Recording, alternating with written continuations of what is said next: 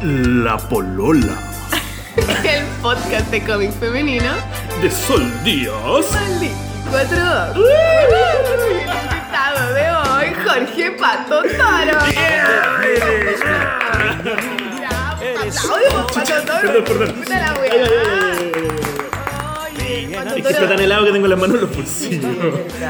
Oye, es que estamos, estamos solitos además. Sí, sí. Es mi segundo programa, como le decía al pato, mi segundo programa Forever Alone. Porque Plastic Baby se ha ido de viaje a cuidar una baby a Seattle. A Seattle. A Seattle se fue, a una weá como de, como de ciencia. Y la loca que organizó toda la weá tiene una guagua chica y no, y no podía viajar con la guagua, no sabía qué chucha hacer. Y la Plastic dijo, ya yo te acompaño y te cuido la guagua. Entonces fue, ahora está siendo madre sustituta. En Seattle, en un campamento científico, weá. Buena, saludo a la Plasti. Sí, de hecho nos debería mandar algunos audios así como de saludos, weón. Además que sí. ¿Cierto? Sí. A lo mejor los ponemos, no lo sé, porque todavía no me los ha mandado, pero ahí veré lo que pasa en la edición. Sol Díaz, por fin nos juntamos a conversar con una grabadora entre medio, por fin. Ah, weón, tú que ahora es del otro lado nomás, Sí, weón, porque tú eres el, el maldito geniecillo de todas estas dinámicas de podcast del año de la concha, su madre para atrás, po. Sí, así es. De ese año mismo. Oye, Pato Toro, pero antes que, antes que todo... Hay tanto que hablar. Sí, yo quiero que te presentes primero. Por Ya. si acaso habrá algún paoleso ahí por ahí que no Mucha gente, po. Hola, soy Jorge Patotoro, artista, eh, productor cultural, buen amigo. Mm. ¿ah? Y también me gusta hacer el aseo, lavar ropa. ¿ah? Sí. No, no, Géminis. ¿Verdad que vos ah, estoy de cumpleaños, estoy de cumpleaños ahora pronto? De hecho, estoy de cumpleaños el sábado, Sol. Mira tú, felicidades cumpleañera entonces por adelantado, Muchas ¿se vale? gracias. Mm, Es como de mala suerte, pero ¿Es ya no importa. no, no sé, da lo mismo. Pero, pero, pero, pero, la Pisces eres tú, Sol. Sí, ¿ah? Y entre un Pisces y Géminis, uy, uy, uy. Podemos hablar. siempre hablamos de esas weas, ¿te acordás cuando nos conocimos, Pato Toro? Así Desde es. ese entonces. Yo, a mí me gustaría partir contando cómo te conocí, Sol.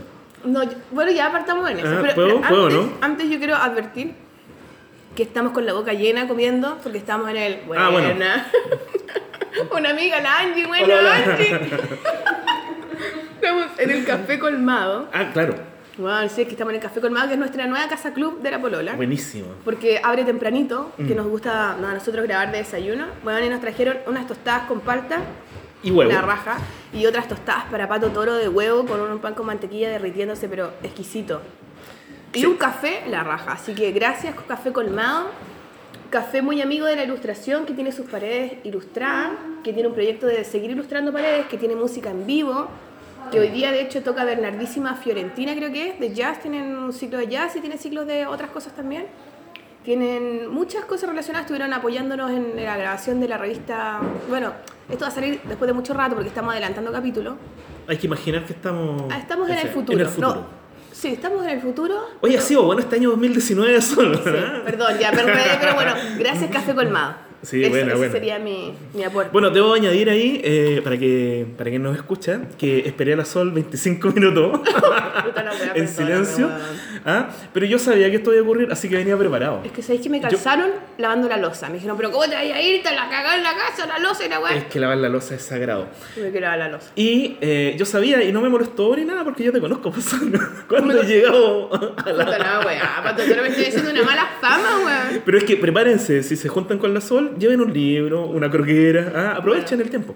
Es verdad, Ah, perdóname. sí. No, no te preocupes, si yo, de verdad, si entender a los artistas es parte de mi, Tú eres de mi artista perfil. de- sí, bueno, sí. Ya cuéntame, Pato Toro, por favor. Es que estoy loco por contar esta anécdota. Cono- ya, ¿cómo nos conocimos, weón? Eh, en el año 2005, ah, en el- ¿2005? 2005 fue. eh, entré a trabajar a una biblioteca, al Centro Bibliotecario Puente Alto, y fui al Oye, gran, un saludo porque cumplen 15 años. Así es, ¿Eh? así es. Yo mandé un saludito. Notable, notable biblioteca. La ¿Es Mm. la primera o única biblioteca solo para niños?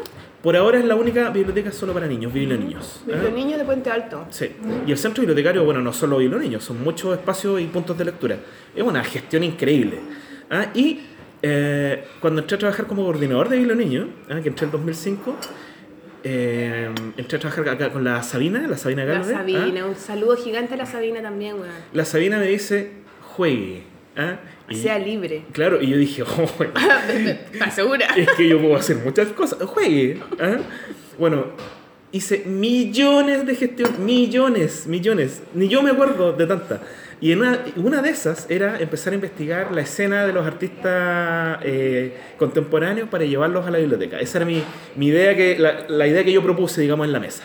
Quiero traerlos acá a todos, para que los niños de Puente Alto, ah, para que los jóvenes, para que la gente, la familia, acceda a los artistas contemporáneos que están desarrollando obras increíbles en la actualidad. Ya, juegue. Ah, y me puse a investigar. Pues lo primero que hice, obviamente, fue entrar a internet, a los fotologs. Ah, En esa época. sí, po, pues, los weón. contactos en Messenger. cosas que ya no El existen. Todo eso. Los foros. Bueno, es que muchas cosas que ya no existen. Y llegué a un blog, ah, al blog de Sol Día. Y dije, oh, qué bacán el trabajo de la Sol Día. Lástima que sea argentina, pensé. Sí, po, ¿te acuerdas? no sé por qué, creo que te- me parece que te confundía con la Isol. Ah, weón, puta la weá. Por no. ahí debe haber sido, Hay no una sé. gran diferencia. Bueno, de hecho también hablé con la Isol ese- en esa época. ¿En serio? Sí, pues. Bueno, la cosa es que te escribo y cuando nos juntamos llegaste súper tarde, ¿Verdad? No me acuerdo. Pero ultra tarde. Pero yo igual estaba, o sea, haciendo mu- muchas cosas, así que no se notó. Entregado ya. Sí, pues da lo mismo. Te apuesto que me perdí, weón, una wea así. Posiblemente, igual no es tan fácil llegar. Bueno, igual tenía el metro al lado. Tenía el metro al lado, sí. Pero, para, la gente, para la gente que no conoce el sector, igual. Es el metro Puente Alto y es ahí hacia la derecha cuando tú una wea así salí. Bueno, En realidad a la izquierda, ¿viste? ¿En serio? A la izquierda. Me perdí. Bueno, la cosa, Sol, es que organizamos esa famosa primera exposición de Sol Díaz, po. Ah, y fue como yo creo que, si es que no mi primera, mi segunda exposición en la vida. Maravilloso. Y fue tan bacán conocerte, weón. Yo me acuerdo que después fui con mi mamá a ver la exposición, mi mamá, mi abuela, ¿te La acordás? tía, sí, pues sí me acuerdo. de- Estaba súper feliz. Era una exposición humilde, hay que decirlo, porque eh, son espacios con Me acuerdo que tú acotado. hacías los marcos. Sí, Sí, me acuerdo perfecto. Y estaban como puestos como en una mica transparente detrás. Pero era tan como. Se notaba tanto como el cuidado que Mm. había con el trabajo, como la intención que había detrás. Era una biblioteca chiquitita, pero todo como bien armado. Es, es tan la raja la wea como de cómo se hacen esos espacios. Yo, Mm. por ejemplo, que he ido a hacer esta wea de los diálogos de movimientos, como Sí, que hay unos, todo un, a como programa. Por favor, sí, perdón, esto, esto pasa, esto para que tú comas. Sí, sí, sí. Hay todos unos programas de Póngale. gobierno que como que invitan autores y los llevan a distintas bibliotecas públicas, siempre como de, de sectores como dentro de la región metropolitana, pero medio lejanos.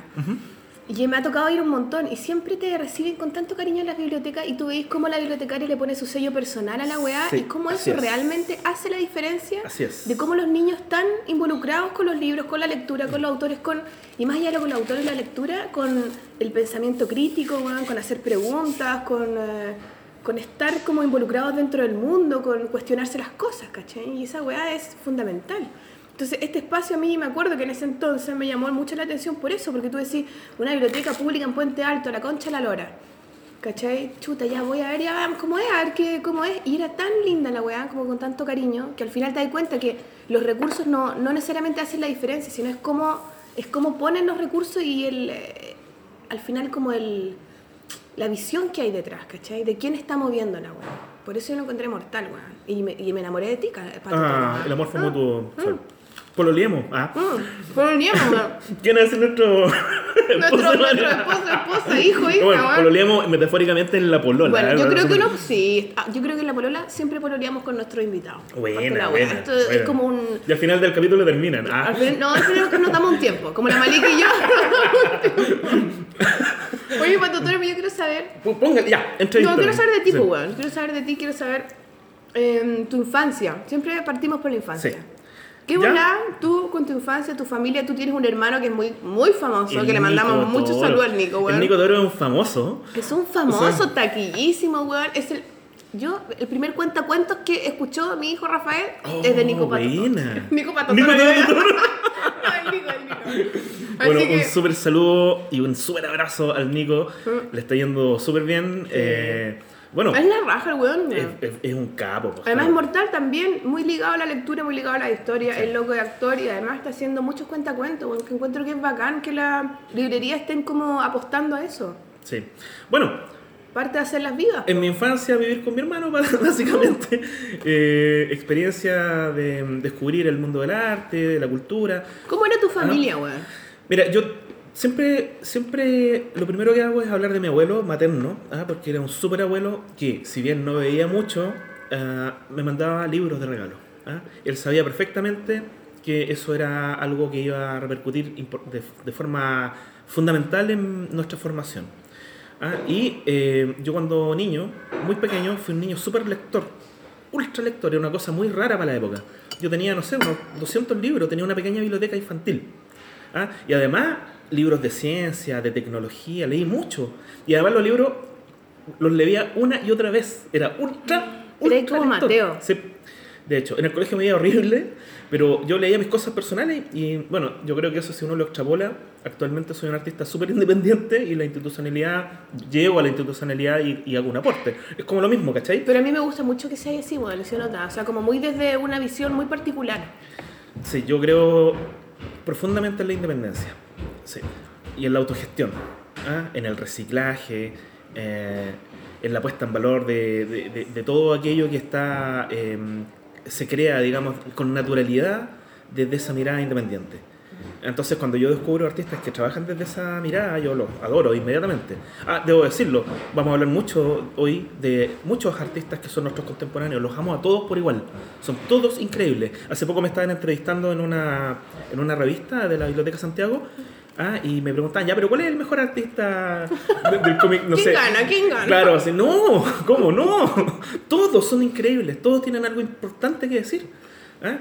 Entonces, eh, vamos por orden. En mi infancia leí mucho y recuerdo, y tengo todavía ¿Qué cosa libros. leí? ¿Qué libro te acordáis así con mucho cariño? De A los ver. primeros libros que te abrió como un poquito la cabeza, Los libros de arqueología me, me fascinaban. ¿verdad? Sí, me gustaba mucho, la, bueno, Egipto. eh, yo tengo ascendencia griega, entonces eh, tenía hartos libros acerca de la cultura griega y esos libros los amaba. ¿ah? Eh, y en realidad leía de todo, leía mucha historieta también. Mi abuelo me mandaba historieta, imagínate. Era ¿Y dónde vivía tu abuelo? En Ñuñoa. Pero no nos veíamos mucho por un tema familiar, así como había una cierta lejanía. Pero, pero no Pero su mandaba... contacto era a través de... Era a través de los libros, ¿cachai? Qué buena onda. Súper, súper historia, bacán. Que curi- curiosamente ahora cuando te estás esperando... ¿Cómo Eso, se llamaba? Alejandro. Alejandro. Alejandro Caloverea. ¿ah? Alejandro Magno. Ah. Ah, claro. No, no, no. bueno, Sol. Entonces, eh, era inevitable terminar trabajando en el tema de la cultura, de las artes, de la gráfica, y en bibliotecas particularmente. pues. Era im- imposible no hacerlo. Yo llegué al mundo de las bibliotecas del año 99. ¿Y en el colegio te iba mal? ¿Por qué te iba mal en el colegio, weón? Es que yo tenía profesoras muy malvadas. Este es un buen momento para vengarme de esas profesoras y decir que... Nómbrala, cada vieja culia. Ah, no. Juanita Pico, ¡cagaste! Bueno, Carmen y Raquel, si me Oh. están escuchando, por Bueno. No, imagínate una vez la profesora jefe. Mira de quién te burlaste. Dejate de joder. Oye, imagínate esta historia. Estaba, estábamos en un museo, nos llevaron de paseo a un museo. Ah, y todos mis compañeros jugando, saltando, ah, y yo tomando notas en el museo. Éramos chiquititos, ¿cachai? Y yo llevé una agenda para tomar notas, para anotar lo que estaba viendo. Y la profesora, y la profesora Carmen dice, ya está Toro haciendo el ridículo. No. Era- y yo tuve que esconder mi agenda y, escon- y- escribía escondido. Qué pesada vieja culia, No, loco. Era terrible. Oye, Carmen culiá, ¿Qué weón. Ojalá pasa, haya Car- renunciado, Carmen? bueno, bueno. Pero en lo positivo, em, descubro que es súper importante el tema de la lectura muy pequeño. ¿ah? Y empiezo a hacer mis propias publicaciones y empecé a hacer fanzines sin saber. ¿De qué edad, weón? De haber tenido 7, 6, 7 años. Pero muy chico. Chiquitísimo. Ah, y de hecho ya a los 12 o 13 cuando salgo al mundo empecé a ser súper callejero. Me pasaba en la calle, eh, empiezo a recorrer calle. O sea, yo tengo una característica de mi personalidad y es que me gusta caminar mucho. Eh, de hecho me vine caminando de mi casa, tuve dos horas caminando. Men- mentira. Es que me gusta caminar, amo caminar. Me Qué relaja. bacán. Es una weá meditativa igual Sí, caminar. de hecho, de Tiene hecho. mucho como de eso. Venía pensando, apuesto que la zona no va a llegar a la hora, pero no importa. Te lo juro solo. pero no importa porque llevo libro. Todo el programa te hacer. Queridos auditores, se los juro que no, este fue un evento especial de lavar la losa en mi casa. Pero de haber Sí, quedado está bien. impecable. Ah. Impecable quedó. Si lavo, lavo todo, no voy a lavar la mitad. pues. Claro, no. A los 12 años descubro que eh, hay gente que está trabajando mm, en lo independiente, en espacios comunitarios, y ahí me metí para siempre. Y empecé a trabajar de inmediato, cuando súper chico, súper chico. Empecé a hacer las primeras exposiciones a los 12, 13 años.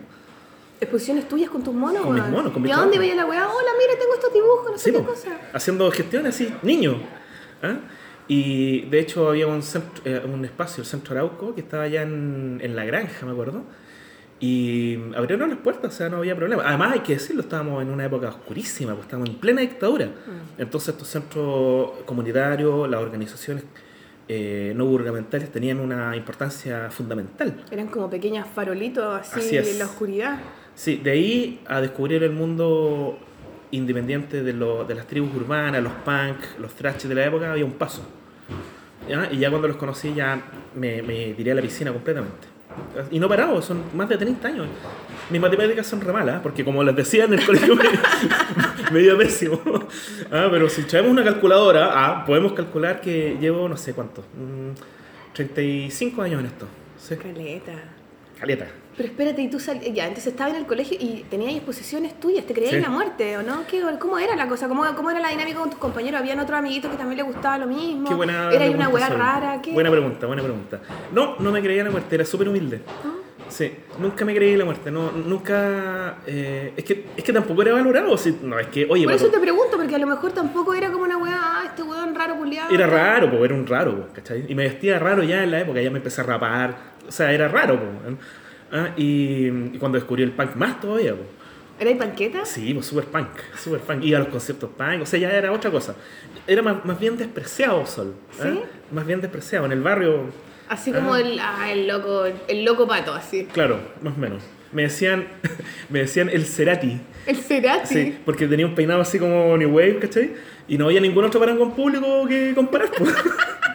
Igual buena que te digan el Cerati. sí, no era malo, no era malo.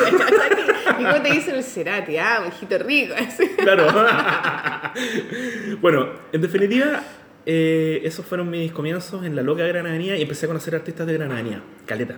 ¿A quién es, por ejemplo? Mauricio Garrido, ah, que ahora es un gran... eh, Mauricio Garrido, ilustrador, el ¿cierto? Mauricio, sí, Que hace como cosas con maderita, Co- muy collage, linda. collage. Sí, sí, sí, sí. eh, a ver, Un saludo a Mauricio el Garrido. Mauricio, un capo. Ah, eh, al Cristiano, por ejemplo, conocí esa época. Éramos súper jóvenes. El, el Cristiano- el Cristiano era un rockero, po, ¿ah? Bueno, Cristiano todavía sigue rockeando Claro. un poco, en verdad, ¿cachai? Y, y cuando conocí el trabajo del Cristiano me volví loco. O sea, el Pato Giro y las otras fanzines que había hecho en la época. Y era increíble, increíble. O sea, ya me Cristiano, morí. alguna vez entrevistarlo. Lo, entre... lo hemos entrevistado cortito. Es un maestrazo. po. Yo creo que vamos a hablar de él mucho en este programa. Porque Y es realmente un maestrazo porque ah, tiene toda una dinámica de ser profesor y cómo Sí. los alumnos, muchos alumnos han pasado por él. Un maestro. Muchos ilustradores ahora, jóvenes actuales, como que pasan por su, Sí. por su visión al final, ¿cachai? En esa época también conocí a finales de los 80 a los que después serían los chanchos en piedra. Eso yo te quería preguntar, weón, porque Ahí los tú, conocí. tú tenías una implicancia muy divertida en sus videos, tenés todo. Porque Sí. a mí lo que me gusta, Pato Toro, pues comer. Póngale, póngale, come, come, mientras- come, come. Hay que, hay que- esta es la dinámica de, de los turnos, ¿cachai?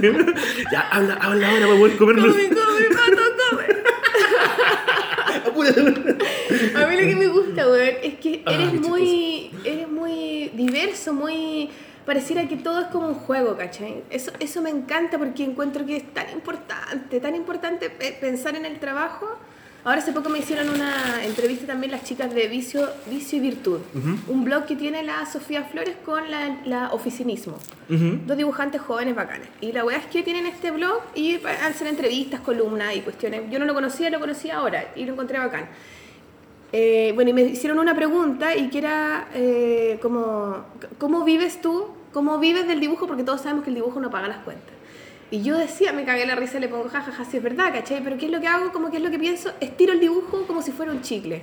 Como que el dibujo entra en tantas partes que uno a veces se sorprende. Y yo siento que la weá como del dibujo, la weá creativa, la weá, lo que uno hace al final es tanto como un juego y si uno se lo toma como un juego, naturalmente se abren espacios de trabajo muy diversos, ¿cachai? Y por ejemplo tú que haces tu fanzine, que tú tienes una obra artística, digamos, plástica, gráfica, tuya, particular, muy particular, weón, o sea, muy particular tenéis una dinámica de ser gestor, ¿cachai? Una dinámica de cómo movís a los otros artistas, de investigar, de ver, de...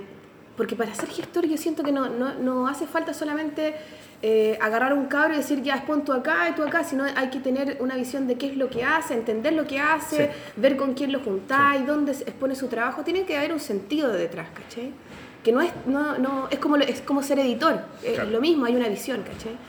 Y además también una dinámica performática, weón, que es a toda raja, que es una weá, pero pelacable toca- total, ¿cachai? Entonces, ¿cómo tú te moví en todos esos ambientes con una con una facilidad y con una cosa tan fluida, weón, que, que, que uno disfruta de mirarte, de saber en qué chucha estáis, porque estáis cagados a la risa. Bueno, y aparte, la dinámica de ser como que tenéis tu programa Tierra Urbana, no sé si lo tenéis todavía. todavía, años. Tierra- weona, que yo me acuerdo Sí. que estábamos en algún evento y venía Pato Toro con su, con su weá, con su grabadora chiquitita y te empezaba a preguntar weá y todo estaba en un podcast de El Año de la Pera, ¿cachai? Tierra Sí. Urbana, que entonces tú- lo- la gente lo podrá googlear y ver, después lo tenés que decir. po. Voy a dar miles de links. Sí. Mira. y además, espérate, No, y además la weá que tenías ahora con esta cosa de, de grabar las entrevistas y que tú Mm. ya fuiste a mi casa cuando yo me estaba por cambiar de casa, que llegaste, golpeaste la puerta, hola, sí, vení grabando, sorprendía a los weones, o sea, siempre es como un juego, siempre es como como una cosa tan como de cabros chicos, weón, de cabros chicos haciendo haciendo lo que uno hace y esa weá es bacán, yo siento que eso es lo que te abre puertas y, y hace que la gente te quiera, pues weón, ¿o no? Voy a llorar solo. No sé, Qué yo maravillosas palabras. No comiste gracias. nada, weón, Sí, no hablando y no comiste nada. Ay, es que no sé, no sé, no sé. Bueno, primero que nada, es que dijiste tantas cosas que Oh. oficinismo, bacán, me encanta oficinismo. Sí. Ah, ella es Libra, ojo. Ah, mira, Ah, me gusta po. porque estuvimos en un capítulo anterior con la Totó, la- el, cap- no, el capítulo antes anterior va a ser con la Totó y con la Camila Barral y hablamos un poquito de esta Camila cosa de- Barral, de, tarot, sí, po. Bueno, tan, es que tantos artistas maravillosos. Sí, efectivamente lo que acabas de decir es verdad. Ah, no, no tengo nada más que decir. Listo, se acabó. ¿Sabes qué, Sol? Siempre que escuchaba a la polola yo decía, oye, que se ríen. ¿Será Yo, de verdad? Si algún día voy, me reiré. Así, tanto. Serán risas grabadas. Claro. Tendrán un público que ríe todo el tiempo. Oye, tuve un, un, un, eh, un sonidista cuando estaba en la radio que quería poner risas para gra- grabar en el programa. Así como, Yo- como las series. Claro, yo le decía, pero no será un poco, un poco natural. Sí, bueno, yo, el tema de, la, el tema de las comunicaciones, yo siempre soñé con eh, eh, luchar en contra de los monopolios de, la, de, lo- de, los, De los medios. de los medios, ¿ah? Y cuando empezaron a aparecer los aparatitos, de hecho yo las- mis primeras grabaciones las tengo en cassette, o sea, en los Walkman, ¿cachai? No, tengo una más antigua todavía, y este es un tema súper heavy. ¿Por qué? Porque en plena dictadura yo iba a las protestas con una radio, pero esta radio así como de rapero, y ponía ahí rec. ¿Y qué grabáis los discursos? Los- todo, po, la- las marchas, los discursos. o sea, eh, tenéis como un afán de recopilar, weón. Sí. Es como una Sí. cosa... Sí. ¿Y, ¿Y qué volá le sacáis a eso? Es que me gusta la información, me gusta saber eso. Yo quiero saber la verdad. Siempre quiero saber la verdad. ¿Pero tú crees que existe la verdad? No. Así que partí mal. ¿no? ¿Qué es la verdad, weón? Claro. Eh, qué, qué curiosa, qué, qué curioso momento este. ¿ah? Eh, hace poco estaba en, una, en un seminario de la... ah, ¿Cómo se llama este lugar? El Museo de la Educación. Que se trataba acerca ¿A de dónde queda el Museo de la Educación? Está ¿La en el barrio, cer- cerca del barrio, barrio Yungay. ¿Mm? Pues la Y- Quinta Normal, una cosa... Sí, cerca de la Quinta Normal, Sí, cerca de la Biblioteca está- Santiago. sí. Ah, y estaban haciendo una presentación acerca de los silabarios y la ponente se equivoca en un nombre. ¿ah? Dice, en vez de Mario Silva Osa, dice, bueno, este es Mario Osa Silva. Ah, yo levanté humildemente y dije, ¿sabe qué? En realidad es al revés. Y ella me contestó, eh, ay, los nombres, no, no importan los nombres, o sea, los nombres son relativos. Pero yo pensaba, pero ¿cómo van a rel-?" Yo creo que es la única verdad que hay en el mundo del carnet. Tampoco, weón, tampoco. y tampoco. No, tampoco si no existe. No, bueno, la- hablando bien en serio, yo creo que a mí me gusta mucho el tema de, la, de recopilar información porque me gusta generar conciencia acerca del valor de las cosas. Ah, entonces, no, es muy poco probable que me veas entrevistando a Shakira. Pero de hecho tengo muchas historias al respecto de eso. Yo a veces andaba haciendo entrevistas a artistas ultra subterráneos y había los medios de evento, digamos, en otros lados, digamos. Ah, no, ya están entrevistando a los Sí. Javi, ya tienen cobertura, ellos ya tienen su cobertura. Yo creo o sea, que hay una cosa de rescatar, como de ver, de ver donde nadie ve Mm. algo de valor un poco. Exacto. Cuando llegó la yo no sé, pues tengo las primeras entrevistas de mucha gente, del grotesco, de la Cristina Nancibia, cuando eran chiquititos, niños. Sí, ¿ah? Apenas hablaban un hilito de voz. ¿ah? Les da un poco de vergüenza, ¿cachai? Pero bueno, como dices tú, esto sirve para movilizar ¿ah? y la gente empieza a acostumbrarse a mostrar, pues, a, a- a hablar de sí misma. ¿Mm? Y sus trabajos son súper importantes. Bueno, ahora está a la vista. ¿Ah? Sí, pero encuentro bacán porque es, es verdad, es verdad lo que decís tú, como que tú entrevistaste a todos los hueones como que después como que hicieron mucho trabajo, Sí. como que a- como que desde el inicio, como que fuiste de los primeros que vio Mm. en algo que quizás nadie veía todavía, que estaba por nacer, como que eres un, eh, un especialista en mirar como al huevito antes de que abra su cascarón de Sí, pronto, ¿cachai? bonita imagen. Y bonita. es lindo porque, Sí. ¿sabes qué? Porque encuentro que por eso mismo la, eh, te lo agradecemos, yo creo, mucho. Y te tenemos mucho cariño en general en el medio, weón. Por eso. Muchas gracias, Sol. Es verdad, porque Sí. la- eh, uno siempre se acuerda de quién te tiende la mano. Sí. Yo siento. O de- o, bueno, uno debería, es, ¿cachai? Bueno, de hecho yo siempre me acuerdo súper orgulloso, yo del Mauricio Garrido, por ejemplo, eh, hice una exposición de collage. El Mauricio expone en Japón, en China, sí, en pues Alemania. estuvo como ¿ah? que hizo una cuestión de la Violeta Parra que ganó, Sí. ¿no? Bueno, el Mauricio expuso en Vilo Niño, ¿ah? porque le llevé su trabajo, lo hizo especialmente para los niños de Vilo Niño, imagínate. Entonces es una súper oportunidad porque vivimos en un país de desigualdades. ¿ah? Y una forma de luchar en contra de aquello, primero que nada es la gratuidad de los espacios culturales y segundo es una buena gestión dentro de esos espacios, no, no elefantes blancos como nosotros sabemos que hay. ¿ah? Entonces, cuando yo entro a trabajar, es que nos estamos saltando, ¿A qué- pura- temporalmente nos sí, estamos no yendo- importa, es, es muy común en la polola pero ¿a qué te refieres específicamente con elefante blanco? Quiero que lo Eh, aclares, sí, que... yo creo que hay muchos espacios que son gigantescos, pero la gestión dentro es tan mala que no son un aporte real al desarrollo de la comunidad. O sea, son espacios como vacíos finalmente. Sí. como espacios- lindos por fuera, pero que no viven, no Sí. tienen alma la wea. Sí. Eh, yo creo... Está bueno eso del elefante blanco. ¿Por qué será elefante blanco? Bueno, de hecho busqué alguna vez, Ah. porque em, en el oriente eh, la gente tiene elefante y cuando te regalan un elefante blanco eh, no, es de, no es bien visto. Pero es un elefante finalmente, pero no es bien visto. Qué curioso que te levanten, de- que- o sea, que te regalen un Sí. elefante. Además que imaginarse un elefante blanco igual, weón, ¿no? Es como quizá un elefante así como puro y como, no sé, tiene como una idea de algo grande y perfecto, pero en verdad no es tan real. Bueno, la nomenclatura, la nomenclatura es súper interesante, pero también habla de un fenómeno que tiene que ver con lo que aparenta ser. Lo que aparenta ¿Ah? ser. Ya, bueno, y ahí yo, ya que estamos súper saltándonos espacios temporales al chancho. No, pero yo voy a volver ¿Ah? igual, porque Sí, quiero démosle, saber démosle. igual después volver. Una- un día yo estaba trabajando en la Radio Tierra, ¿ah? porque trabajé en la Radio Tierra, en La Morada, no sé, a ver, mm, cerca de siete años, haciendo el programa Tierra Urbana, un programa de cultura y particularmente de cultura alternativa o subterránea o comunitaria, ¿ah? dependiendo de la mirada. Y eh, recuerdo que había entrevistado unos, unos grafiteros, creo, o algo así, iba pasando frente al Museo Nacional de Bellas Artes. Y me quedé mirando el museo y dije, bueno, ¿y por qué no? O sea, también, pues sí. Era al revés, ¿cachai? Debería, igual, ah, voy, voy. ¿ah? Y entré, pues, y saludé así, hola. ¿Quién es usted? No, yo vengo de Radio Tierra. Y sé que la gente se volvió loca, así como, ¿qué? Espera un momento. Y llaman a la Angélica Pérez Germain. ¿Ya? ¿Tú la conociste No, a no, ella, ¿quién no? es? Era una, fue la subdirectora y encargada de gestión de la época. Ah, Una eh, taquísima. era una maestra. Ella falleció para el terremoto. Para el 27-7. Así es. Sí. ¿Por el terremoto? Por el terremoto. Estaba en el sur, digamos, y fue víctima de un tsunami. Entonces, eh, me, me la presentan, una persona luminosa, ¿ah? y me dice, pero bienvenido. ¿ah? Como que extendió una alfombra así, ¡guau! de cuadros. ¿ah? Y pasé, y fue una bienvenida increíble. Y, y ahí entendí algo súper curioso, digamos. Yo pensaba que esos lugares estaban absolutamente cubiertos. Y no era así, po. Ah, De hecho, me presentaron inmediatamente al director de la época, que era Milani Belic. Ah, Y también me dio una súper bienvenida, qué bueno. Joven toro, me decía. Ah, joven de un tipo gigante, como dos metros. Eh, bienvenido, venga cuando quiera, joven toro. Entonces empecé a ir todas las semanas, de hecho. No. Ah, y empecé a cubrir ya lo, lo, lo formal, digamos, lo que tiene que ver con la DIVAM, con la extinta DIVAM, ahora con esta nueva figura, digamos, del Ministerio de la Cultura. Ah, y eh, me metí en el mundo al revés. ah, Empecé por lo alternativo y después llegué a lo institucional.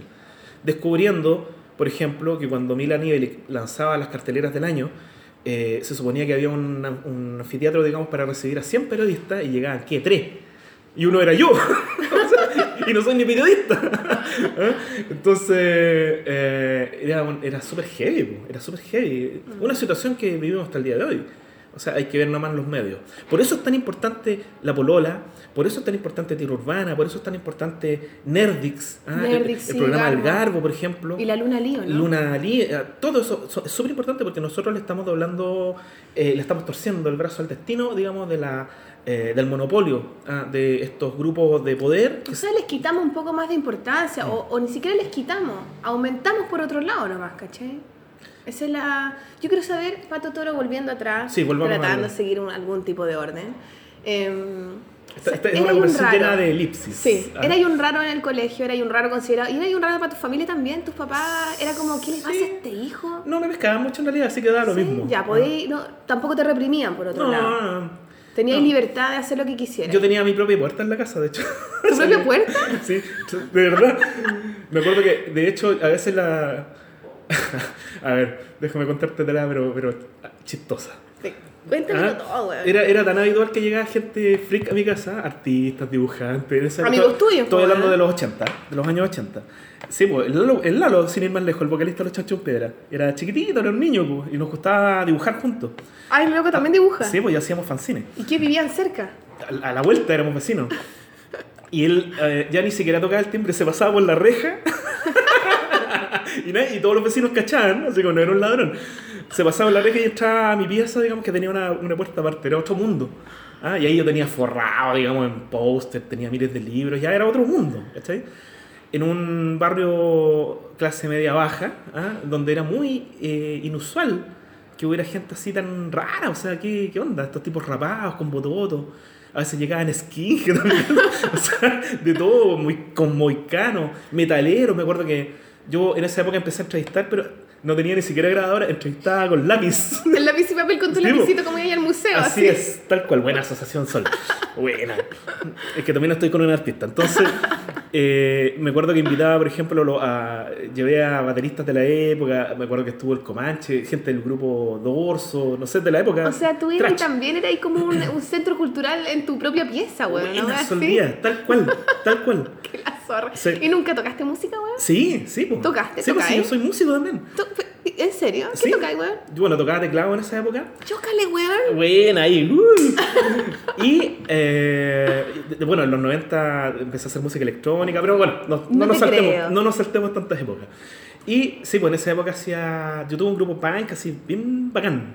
En la época se llamaba Paroxismo, recuerdo. Paroxismo. El grupo Paroxismo, ¿Qué claro. significa paroxismo? Es la exaltación de las emociones. Mm, muy paroxismo. Sí, weón. somos absolutamente paroxísticas. Paroxísticos. Paroxísticos. Y em, yo, de hecho, eh, había tenido una biblioteca comunitaria sin saberlo, porque yo prestaba libros, me, ya, los anotaba, digamos, los tenían que devolver en la ¿Verdad? fecha, sí, pues, biblioteca comunitaria en mi pieza.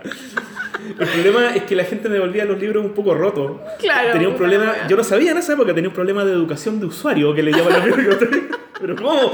No me devuelva el libro roto. ¿Ah? Pero tenía ahí una dinámica de compartir las cosas que Compartir. tenías, weón. Es que esa es la palabra que resume todo, compartir. Grabar para compartir. Sí, pues, de eso se Fotografiar trata para igual. compartir. Sí. Entonces, todas las miles de millones de grabaciones que tengo actualmente, a veces me llaman artistas y me dicen, oye, ¿sabes qué? Me gustaría saber si tú tienes algo, porque yo sé que tú ju- ju- juntas cosas. Si tienes alguna foto de una exposición que yo hice hace unos 15 años, claro, le digo, yo tengo hasta un video y se vuelven locos. ¿Cómo? Ni sabían que los había grabado. Ah, yo tengo, de hecho, yo tengo grabaciones tuyas que tú no sabes que tengo. No, mándamelas, por favor. Sí, ordenaditas, ¿ah? Por la carpeta Sol Díaz. Y eres ordenado, más porque está bueno, porque de repente uno registra y lo Sí. tenéis todo acumulado y No, no, no, no, sirve no. ni una wea porque no sabéis dónde están. Eso es algo que aprendí con mis queridos amigos bibliotecarios, a ser ordenado, claro. Oye, Pato Toro, ya, eras un raro culiado, tenías tu biblioteca pública personal. ¿Qué, ¿Qué estudiaste? ¿Saliste del colegio? ¿Qué Yo estudié diseño, ¿Eres diseñador? sí, soy diseñador. En una época en que ni siquiera había computadores solo, o sea, y, y no es una metáfora ni un chiste. Una metáfora. No, no, es muy antiguo este recuerdo. Ah, y, y trabajé incluso en unas fábricas de diseño, así, la- la- la- era un diseñador más, digamos. Pero, pero eh, en esa época empecé a trabajar con Chancho en Piedra. ¿En ah, qué, ¿Cómo trabajas con Chancho en Piedra? Porque era, claro, era un grupo loquísimo en la, en la época, entonces les gustaba el teatro, la performance. Y ahí entraste tú, Yo pero... dije, no, ya, chao. voy a usar ese, mi saber del diseño, lo voy a llevar a otras partes, pensé. ¿ah? Y de hecho... Eso es lo que yo hablaba en un comienzo, de la plasticidad que tiene el dibujo y hay que saber verla y saber aprovecharla y potenciarla. No tenía para qué quedar, o sea, yo trabajé... nu- Nunca he dicho esto en una entrevista. eh, Dilo yo- ahora, concha su madre. Eh, en ahora, exclusiva, en la ahora, ahora. polola. Yo trabajé en una empresa que se llamaba Winnie the Pooh, Winnie the Pooh. que hacía zapatos y ropa, ropa, ropa infantil. Ah, vendía bien. y hacía diseño. O sea, era un diseñador del, del mundo común y corriente. ¿no? Normal, po, weón. Llegaba, marcaba tarjeta, todas esas cosas. Estoy hablando de comienzo de los 90, o sea, ¿cuánto? Ya casi 30 años. Ah, y la, la dinámica de la fábrica. ¿ah? Yo alguna vez hablé con una de, las- de las personas que me encontraba raro. Bueno, yo llegaba de negro, rapado, bototo. ¿Y tenéis fotos tuyas de esa Tengo época, algunas, weón? tengo algunas. Uy, mandarme ponerla en el blog. ¿Pod- ¿Podemos poner alguna en el Bueno, blog para los queridos bueno, auditores? bueno, Ya, bueno. por favor, yo nunca te vi así. Yo te conocí más o menos así similar a cómo estás No, ahora. porque nos conocimos en el 2005 ya. Ya había madurado. ya era un hombre de bien. Ah, eh, una vez me, me yo hago clases también en la católica. Y mis estudiantes me dijeron, profesor, ¿usted fue hippie? Así porque cachaban que hay algo raro. Algo no cerraba. Claro, y yo le mostré la foto. Ah, así, ¿qué?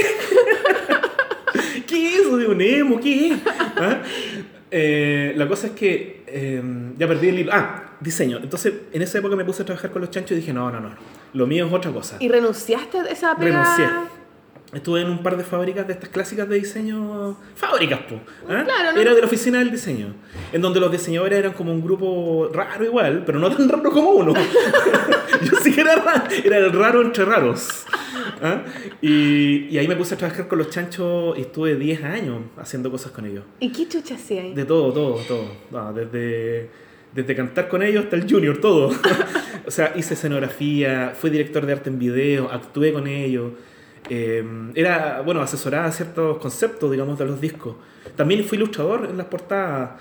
eh, hice cómics para proyecciones. bueno, miles de cosas, miles, miles. Qué Era un circo. Era el circo Chancho en Piedra. Bueno, sin ir más lejos, hay un... Hay un concierto que es muy recordado por los fanáticos, que es el Gran Circo de los Hermanos Chancho en Piedra. ¿En serio? Sí, pues el gran bueno, era que era lógico que íbamos a terminar alguna vez en un circo. Ah, y, Y disfrazabas. Máscaras, trajes, escenografía, o sea, fue una locura. Fueron de años alucinantes. Y después ya... eh, Maduraste, no. No, no, no. eh, ¿Sabes qué es lo que Oye, ocurrió? pero espérate, cuenta esa talla del bailando con No, y otra vez no, no, de nuevo no. Ah, ya, bueno. Esta no es exclusiva porque ya la he contado. En serio, Ya, bueno, a que muy buena. Hay un tema de Chancho en Piedra que está hecho en mi honor que se llama El Socio. Y la, el coro dice bailando con la verga afuera. La ¿Ah? verga, la verga, por si Verga, acaso. pene. Eh, el pene, la tula, Ah. la pichula. Claro. Ah, Entonces, ¿por qué nació esa canción? Porque alguna vez los chanchos estaban tocando en el colegio Don Bosco, colegio católico, ah, y yo estaba, recuerdo, andaba sacando fotos. Ah, porque como te digo, era ultra multidisciplinario. Y nada, pues me quedé sacando fotos y me puse a rockear, me acuerdo. Ah, con la cámara así en las manos, cuidando la cámara. Era una cámara de estas grandotas, no había cámaras digitales. Pesaba la cámara. Ah, y, y a la semana siguiente llega el manager y le pregunta a los curitas que qué les había parecido el concierto de los Chancho en Piedra. po. Y uno les dice, Chancho en Piedra, nunca más tocarán el colegio. ¿Pero por qué? Sacrilegio. Era un caos total. Incluso había alguien masturbándose. yo, no, yo no he hecho nada. ¿Ese eras tú? Yo andaba cuidando mi cámara nomás. ¿Estás seguro, Pato? ¡Ah, no! Nadie lo ha puesto en duda. Confiésalo hasta ahora. Hasta ahora nadie lo había puesto en duda. Sol Díaz nomás tenía que ponerlo en duda. Y creyeron que te estabas masturbando. ¿Pero qué te pasa? ¿Qué mente retorcida? Bueno, la mente los curas, qué Sí. más retorcida que eso, ¿Qué, weón. ¿Qué andáis viendo aquí? Puta la. Se llama rock. Cada uno ve lo que, lo que, lo que quiere ver, digamos. Sí, exacto. Sí. Sí, o sea, una anécdota. Absolutamente. Bueno, la cosa es que el Lalo le, le causó tanta gracia esa anécdota. El Lalo, 8 Piscis, ah, hay que decirlo. Los Piscis uh, son buenos, buenos para la talla. y y a la- como a las 2 o 3 semanas llega a mi casa el Lalo, se pasa por la reja, llega a mi pieza, digamos, y me dice, oye, te hice una canción. Y me la canta. Porque dice, ¿qué dice? dice Ay, pato, Tú lo sabes bien, es mi amigo Pato, cuya fan es bailar con la verga afuera. Y yo le digo, pero ¿por qué escribiste la eso? ¿Pero por qué hiciste esa canción?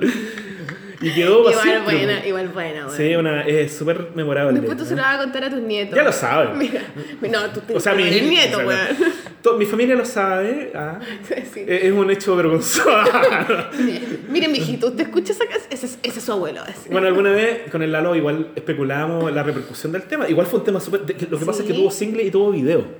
En una época en que estaba recién partiendo en TV. Ah, ¿ah? bueno, sí. Y en el video yo fui el director de arte, debo decirlo. Entonces hicimos una parodia de las películas de Ed Wood de los años 30, 40, 50 de ciencia ficción. Y el Ah, video... Es que, mira, algo, podríamos poner hartos links por ahí. Sí, sí, sí. ¿ah? Y eh, el video fue súper fue súper eh, puesto en MTV. Tanto que salió bacán elegido, salió, salió elegido el video del año de ¿En MTV, serio? de MTV Latino. O sea, igual ahí estaba taquillando la Pato Toro, ¿no? Creo que nos fue bastante bien. Sí. Sí. Nunca voy a olvidar un día en que estaba leyendo una entrevista a los enanitos verdes y, ellos- y- y- y ellos dicen, oye, ¿han visto el video del socio de Chancho en Piedra? ¡Qué gran video! Los enanitos verdes. Sí. O sea, era súper conocido el video. Y el Sí, tema se hizo famoso. Y bueno, la gente ahora cuando me conoce no, no, no lo asocia, digamos. Jorge Pato Toro, ¿qué tendrá que ver con nada? Bueno, la cosa es que entre- esa caída. eh, con los chanchos hicimos miles de cosas. Bueno, hasta el día de, de hoy en realidad, porque de vez en cuando nos juntamos. Eh, y yo participé en el último video que grabamos, que hace un par de meses. Ah, O sea, siempre ha sido una colaboración, o sea, con, ahora es colaborador, sí, somos Y eso da pie a todas las otras cosas. Come, por favor, Pato Sí. Toro, porque Este- tu huevo ya está al lado. Pero no importa, me gusta comer eh, comida helada. Ah. Yo tengo, tengo puras cosas así media excéntricas. Caminar comiendo, comer cosas heladas. Caminar comiendo, Sí. eso a mí me cuesta, por ejemplo. ¿Sí? A menos Me que sean cositas como chicas, como... No, no, comiendo, comiendo. ¿Real? Sí. No, a mí me gusta sentarme, loco, sentarme a comer. Mm. Este momento de pausa porque estamos mascando. Sí, perdón. No, pero lo que la polola, queridos auditores, ustedes no entienden. Estamos todos comiendo probablemente, ellos también están comiendo ahora. Comiendo, dibujando, qué sé yo. Pato Toro ya, entonces tú estudiaste diseño, te fuiste en la bola con los chanchos y después, ¿qué onda? ¿Cómo fue? Ahora sé por qué este programa dura como dos horas. Sí, es. Cualquier conversa. ¿ah? ¿Qué, ¿Qué pasa después? ¿Cómo siempre asumiste que tu camino iba a ser totalmente independiente? Yo caché. ¿Cómo fue buscar sí, siempre, weá? siempre, siempre supe. Si en realidad cuando estaba en estas famosas fábricas de las que te hablo, eh, yo cachaba que era temporal. O sea, estaba juntando plata para comprar mis materiales. Después de eso me puse a pintar, de hecho. Hice ¿Mm? mis primeras exposiciones. Mi primera exposición fue en la Universidad de Chile, de hecho recuerdo. eh, ¿A dónde? ¿En qué parte? En la Facultad de Ciencias Sociales. Ahí en el pedagógico. Ah, es que aquí viene, sí, al lado, es súper cerca del pedagógico, en Macul. Aquí viene una anécdota, esta es una anécdota chacal. Esta sí que vos decís chacal, Sí, que antigua, po. Sí, es súper antigua. Antes decía Choc, pero eso es muy ya ni, ni la conocía yo. No, no la cachaste esa. Mira, Sol, esta anécdota me marcó de por vida. ¿ah? Yo ya había participado mucho en espacios comunitarios, en espacios alternativos. Yo ya había pas- pasado por Matucana 19, ese centro cultural maravilloso, el Jordi Loret en Matucana. No, En ¿qué plena es dictadura, en plena dictadura había un espacio en donde el mundo artístico, más bien universitario, eh, exponía, ¿Como Balmaceda? Es que que era un garage, era un garage. ¿Mm? Pero Balmaceda 1215, como una cosa Claro, parecida. porque eso es más institucional, digamos, tiene que ver con una corporación. En cambio, el garage de Matucana 19 era absolutamente autogestionado. No tenía. Y, y en plena dictadura, hay que decirlo. Entonces tocaba electrodoméstico, pintaba el bororo cuando era joven, sacaban fanzines, revistas, la Matucana, la revista Matucana. Yo ahí conocí la revista Beso Negro, re- conocí la revista Enola Gay del Carto. Beso negro, concha su madre. Miles de producciones alternativas increíbles de la época. Entonces ahí ya me volví loco. Dije, esto es lo mío. Conocí a los Pinochet Boys. ¿ah? Eh, bueno, vi en vivo. ¿a ¿Cuánto grupo? Vi por primera vez a los fiscales ad hoc. ¿Ah? Eh, O sea, estaba ahí, ahí totalmente era la escena, sí, era la escena de la contracultura de la época, de la resistencia cultural más que nada, más que contracultura en realidad. Yo creo que actualmente estamos en la contracultura, ¿m? porque lo independiente se niega, digamos, a estar dentro de la institucionalidad para fortalecer sus propias libertades personales de creación. ¿Y tú cómo, ¿Mm? cómo, cómo, cómo hacía ese equilibrio entre la institución y entre lo personal? Buena pregunta, ¿Veis como que son in- totalmente inamistables? Hay cosas que son bastante incompatibles, pero hay espacios que no, como por ejemplo las bibliotecas públicas. ¿ah? Porque la- tú trabajas en bibliotecas Sí. públicas, ¿no? Yo el, año 99, mira, te voy a contar una, pero ya me la salté. El, el no, año- pero cuéntamela, perdón. Me fui para otro lado, pero dale. Tú... Volvamos a la biblioteca en algún momento. Ah, dejémosla ahí como Sí, anotación. Es que es súper importante el tema de las bibliotecas, porque de hecho nosotros nos conocimos en una biblioteca. Eh, el, año, el año 91, me parece, o 92, estoy exponiendo en la Universidad de Chile. ¿m? Eh, estaba en el, de hecho, estaba en el, la- en el piso de psicología. ¿m? Recuerdo que ahí fue la exposición. Buen piso. Un super piso. Ah, y, y, y de carácter bastante psicoanalista, hay que decirlo. Entonces eh, se me acerca un psicólogo, un estudiante de psicología, y me dice, oye, qué maravilla, bla, bla, bla. Eh, qué lindo sería poder llevar esto a un centro comunitario, pero sé que nunca podrá ser así. Era un discurso así.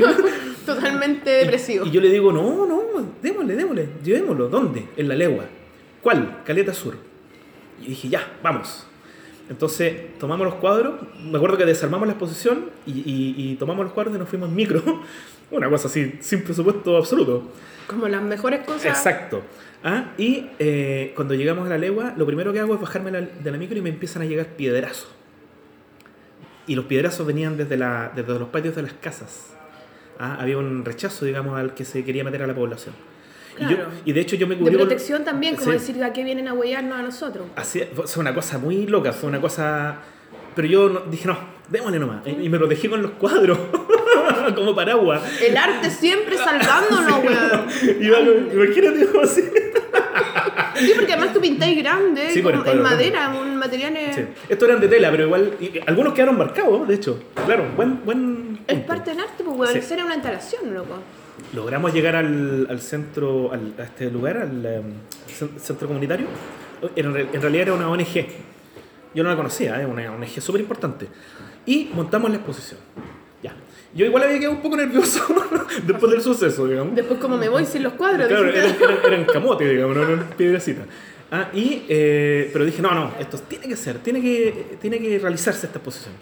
Ah, y cuando se hace la inauguración, en la tardecita, eh, llega la gente, llega el público invitado, los vecinos, ah, y llegó una abuelita, esta parte siempre me mata, Dila. lo tengo que decir. Llega una abuelita con un niño, ¿ah? Eh, un niño pequeño, ¿ah? de unos 3, 4 años, y se quedan mirando la exposición, ¿ah? fijamente y en silencio. ¿ah? Y en algún momento la señora se acerca al coordinador y le dice, ¿quién hizo esto? ¿Ah? Y ellos me apuntan, ¿ah? él. ¿ah? Y la señora se me acerca y me dice, ¿usted hizo esto? Sí, le digo yo. Y la señora se pone a llorar. ¿ah? Y, y me dice, gracias por acordarse, gracias por acordarse de nosotros. Y yo morí. Por acordarse, por traer sus cosas Así acá, es. a este espacio abandonado. Así es. Y nunca dejé de hacerlo. ¿Mm? Por eso trabajo en todos los lugares que trabajo. Se me quedó la... Eh, Pato Toro, pero es verdad, es tan necesario, weón. Sí, po. Por eso he estado en todos estos lugares. Ah, y por eso actualmente, bueno, trabajo en donde, en Conchalí, en La Pintana, en La Legua, en, eh, estoy haciendo cosas en Lo Prado, ¿ah? Porque son lugares en donde hace falta tanto, ¿cachai? No llega nadie, o, bueno, o pocos, ¿no? para no decir que nadie. ¿Mm? Finalmente descubrí a comienzos de los 90 que eso era lo mío. ¿ah? Y a finales de los 90, y así lo podemos ligar, a finales de los 90 descubro que existen las bibliotecas públicas. Me invitan al centro bibliotecario a exponer el Milton, Milton y Sorieta que trabajaban en el Departamento de. Cultura allá. Salud a Milton Sí, también, el vaquero sin espíritu. Así es. En Biblioniños. Super total. Milton. ¿Cómo es? Eh, bro, no, Broly. Brócoli. la revista Broly. La revista No, Broly. bueno, esto fue una exposición de un colectivo que nosotros ya teníamos que era Las Sin Huesos. El sin hueso también. Sí, por los po. huesos. Entonces llegamos a exponer y, y me volví loco porque yo no conocía las bibliotecas públicas con estantería abierta. Nunca la había visto, esta era la primera. Después se pusieron súper en boga eh, y se instaura esto de que las bibliotecas ahora eh, son de estantería de acceso público para que uno pueda Sí, uriquetear. todo antes el- era como, "Pu- puedo ver el libro no sé cuánto, puedo hacer el sh- sh- sh- todo el Exacto, rato. siempre, siempre, castigadora. Apestosa, Mm. weón. Además, encima como de pedir permiso, pedir permiso para poder saber. Entonces, ¿qué es lo que te da lata pedir permiso? No pedís nada y te vas nomás. po, Claro. chao. Bueno, de hecho yo de la Biblioteca Nacional, cuando niño, de- en, en mi, en mis paseos, digamos, en mis búsquedas, llegué y me fui llorando dos veces, Mm. porque me echaron salvajemente. Biblioteca Nacional. ¿ah? Entonces, los guardias o la clásica señora que atiende, digamos, la de lente, la bibliotecaria. Sí, pues la de monito animado, la típica, la, La clásica, la que ahora ya cada vez está más en extinción, encuentro De hecho. yo, ya es totalmente fuera de lugar. Sí, no, ya es otra historia. Entonces, eh, me quedé en las bibliotecas y ya el 2004 empecé a trabajar en el centro bibliotecario y el 2005 me hice cargo, fui el coordinador de Biblioniños. Y ahí nunca más paré. Entonces, eh, trabajaba en todas partes. pues, Estaba en la, la Biblioteca Independencia, en la de Quinta Normal, en la de la Municipalidad de Santiago, Nicomedes. etcétera. Nicomedes Guzmán, claro que sí. Con grandes y maravillosos bibliotecarios. ¿ah?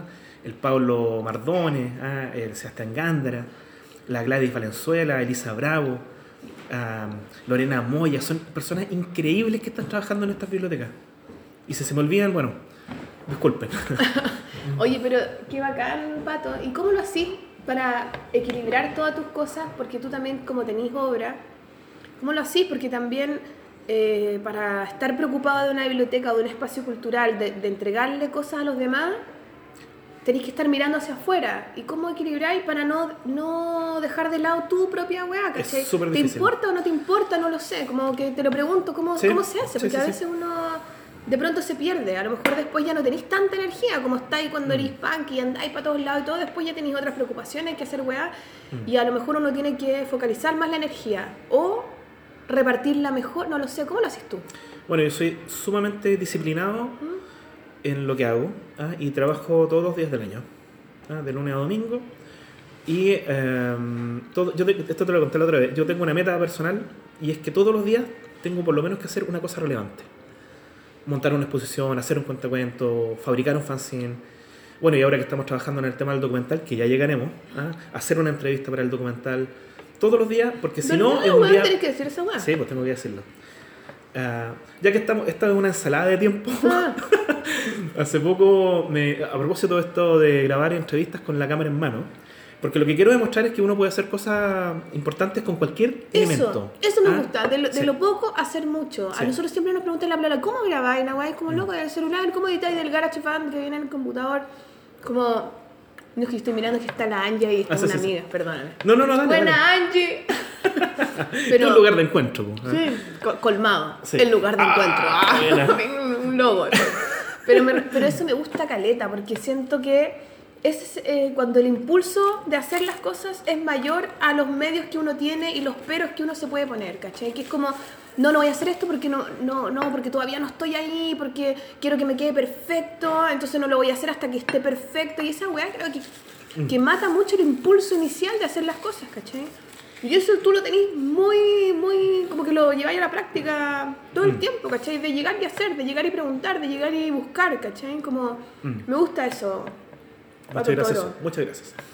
Pero Eh, ¿cómo lo haces con tu, con tu obra y tu quehacer hacia la comunidad un poco? No sé. Bueno, la obra también puede ser hacia la comunidad, pero me refiero Sí, mira. mirar eh, hacia afuera, mirar hacia adentro. es súper. eh, hay que realmente tener mucha constancia y mucha energía. ah, y todas las mañanas decir, hoy la hago. ah, Y la hago, y punto. Hay que tirarse a la piscina, simplemente. ah. Los proyectos. Yo he estado en proyectos que son súper de largo tiro, preparando, no sé, pues, uno o dos años un proyecto. Y si, y si ese proyecto fracasa, fueron dos años perdidos. ¿sí? Entonces, lo que yo hago es hacer muchos, miles de millones de proyectos, ¿ah? y los que van cayendo, irán cayendo. ¿ah? Pero muchos de esos... eh, Tirar semillas son- para varias Eso, partes. sí. Mm. Yo tenía una amiga española que siempre me decía, cuando yo no tengo trabajo, mando mil currículum, pero mil en serio. ¿ah? Y el día siguiente tengo pega, Mm. porque estadísticamente es imposible. Hay que tirar red nomás. Sí, miles, miles. Y sobre todo conocer a la gente, hablar, eh, salir de- de- del computador, digamos, sobre todo con los tiempos que corren, y conversar en serio, o sea, en vivo, visitar lugares, vivir la vida. ¿ah? Abajo los computadores. No, está bueno eso, ¿sabes qué? De verdad, porque encuentro que eso es lo que más nos cuesta hacer, salir. Mm. Hay veces también, la otra vez hablábamos, lo hemos dicho en algún capítulo, que a veces la gente dice, pucha, ¿cómo lo hago para hacerme conocido? Eh, ¿Quién dijo eso? me-". No, no, no, no, Ah. no, no, O sea, Ah, no, sé si no, no sé si hacerme conocido, pero me refiero, ¿cómo lo hago para que me inviten a tal weá o hacerme más visible dentro del medio, ¿cachai? Y yo pienso, lo primero que hay que hacer es ir a las cosas del medio. Y yo no lo digo por hacer lobby, ¿cachai? Lo digo porque, y en ese momento lo, lo dije, como por dar el apoyo a los compañeros, ¿cachai? Si tu compañero, tu colega va a, no sé, a, a una, a hacer una exposición, tú vas a la exposición. No por conseguir pega necesariamente, porque son los mismos, o sea, estamos Sí. todos en la misma, ¿cachai? Pero... Pero, pero es para dar apoyo, para visibilizarse, como que no hay nada mejor que el contacto directo, ¿cachai? Sí. Más que, hola, mira, soy Juanita por el computador, bla, bla, te mando mi portafolio, y de repente es mucho mejor encontrarte a la persona, hablarle, así se recuerda, somos humanos todavía, ¿cachai? Entonces, todavía. Entonces, va a hacer. Pero me refiero que es... es, es Esperando el momento en que dejemos de ser humanos. En algún momento lo va, va a ser, weón, te lo juro. De más que sí. Pero, pero bueno, la weá es que lo que decís tú, vivir la vida, weón, ir a los Sí. lugares y sentarse, como que esas cosas todavía ya que nos cuesta, y a mí también, lo digo para mí también, a mí Mm. me cuesta caleta moverme, ¿cachai? A mí Mm. yo, por mí me quedaría encerrada en mi casa en una cueva y no vería a nadie, me importa un pico, ¿cachai? Sí. Pero, pero bueno, hay que hacer el ejercicio y cada vez que uno lo hace, uno le encuentra sentido al por qué está ahí, ¿cachai? ¿Por qué Sí. el contacto? ¿Por qué, ¿Por qué importa, ¿cachai? Uno lo puede sentir. Bueno, de hecho, eso. Sol, yo creo que era una de las personas que más produce en este país y me parece impresionante. Ah, y mm, no, de verdad. Es que bueno, yo vengo de una época, es que cuando digo esto, lo digo porque yo he visto muchas décadas pasar. Ah, y he visto mucha gente pasar. El abuelo toro. Ah, el abuelo. Oye, voy a cumplir 50 años el día. Y de esos 50, 35 han sido dedicados a la gestión cultural y al, al arte. pues. Entonces son, he visto mucha, mucha gente. Eres como una enciclopedia, weón. Más o menos. Como que has visto tantas cosas. Más o menos. Lo estoy escribiendo todo. ¿En serio? Y bueno, y ahora con el tema de los documentales. Ya, lleguemos al tema del documental. No, pero espérate, espérate, Ah, espérate, bueno, espérate, bueno. espérate, porque hay algo que yo quiero decir y después nos vamos a ir a una pausa y después vamos a ir a los Ah, bueno. documentales. Bueno, bueno. Quiero decir, porque en los programas de la Polola, yo creo que en la gran, gran, gran, gran, gran mayoría, siempre hablamos de la gran y mítica feria del cómic de la Ah, Plaza bueno, Brasil. claro que sí. Y cómo esa weá fue como un semillero, cómo esa weá fue un punto de encuentro tan, tan, tan importante que partió en Puente Alto, Sí. que después se fue a la Plaza de Brasil y que terminó hace no sé cuántos años atrás, que ya Sí. no se hace porque hubo una weá como los fondos de cultura que ya no, como no podían postular, una sí, cosa así. hubo un ajuste injusto. Un ajuste injusto, sí. Porque de verdad yo, en la entrevista esta que en Vicio y Virtud, Mm. me preguntan cuál es la feria más bacán, que, la que más me gusta, y yo digo, esa es la que más me gusta, aunque ya no exista, pero nunca la voy a olvidar, ¿cachai? Y tú fuiste uno de los grandes como gestores de este espacio. Así es. ¿Cachai? Y además fuiste ahí, se inauguró esta weá de los duelos de dibujo, y ahora en las ferias de libro, duela del dibujante, pico en el ojo, Sí, en el otro, no sé cuánto. Pero weón, tú fuiste el que inventó la weá, ¿o no? Sí. Como que estaba ahí, te disfrazaba y era un show la weá, como que yo siento que ahí fue como la primera vez que la weá del cómic se transformó como en un show, como un espectáculo Sí. más allá de los libritos. No, no era una weá, una mesa con, con libros, con fanzine, con weas que ya son divertidos, sino que era un espectáculo para todo el mundo. Y llegaba gente de todos lados, weón, era una weá diversa a cagar. Por favor, cuéntanos cómo se gestó este Ya. espacio tan la raja. Bueno, en el centro bibliotecario, en donde trabajaba la Sabina Galvez como directora, bueno, trabaja hasta el día de hoy, y el Milton y Surieta, junto con Rodrigo Bello, eran los encargados eh, del Departamento de Cultura. Y yo, como coordinador de Biblo Niño, con un trabajo con jóvenes y con niños en, en, en- espacio bibliotecario, en algún momento eh, pensamos hacer como personas naturales un evento, pero a nivel público y en una plaza conocida, digamos, y absolutamente cercana a la comunidad. Y pensamos en Plaza Brasil. Plaza Brasil es una plaza que tiene mm, una historia larga, sobre todo, bueno, en tiempos de dictadura, es un lugar de encuentro, digamos, de resistencia. Estaba también ahí eh, la oficina, muchas oficinas de derechos humanos, estaba cerca de la Comisión, de hecho, de Derechos Humanos de Chile, eh, estaba el Taller Sol, ah, que es un taller mítico ah, de resistencia cultural, y aparte... Galpón Víctor Jara. El Galpón Víctor Jara, estaban, están las esculturas de la Mata, de la hija Sí. de... Eh, El. Francis- sí, etcétera, etcétera, etcétera. Entonces era un lugar ideal. ¿Ya? Y gestamos.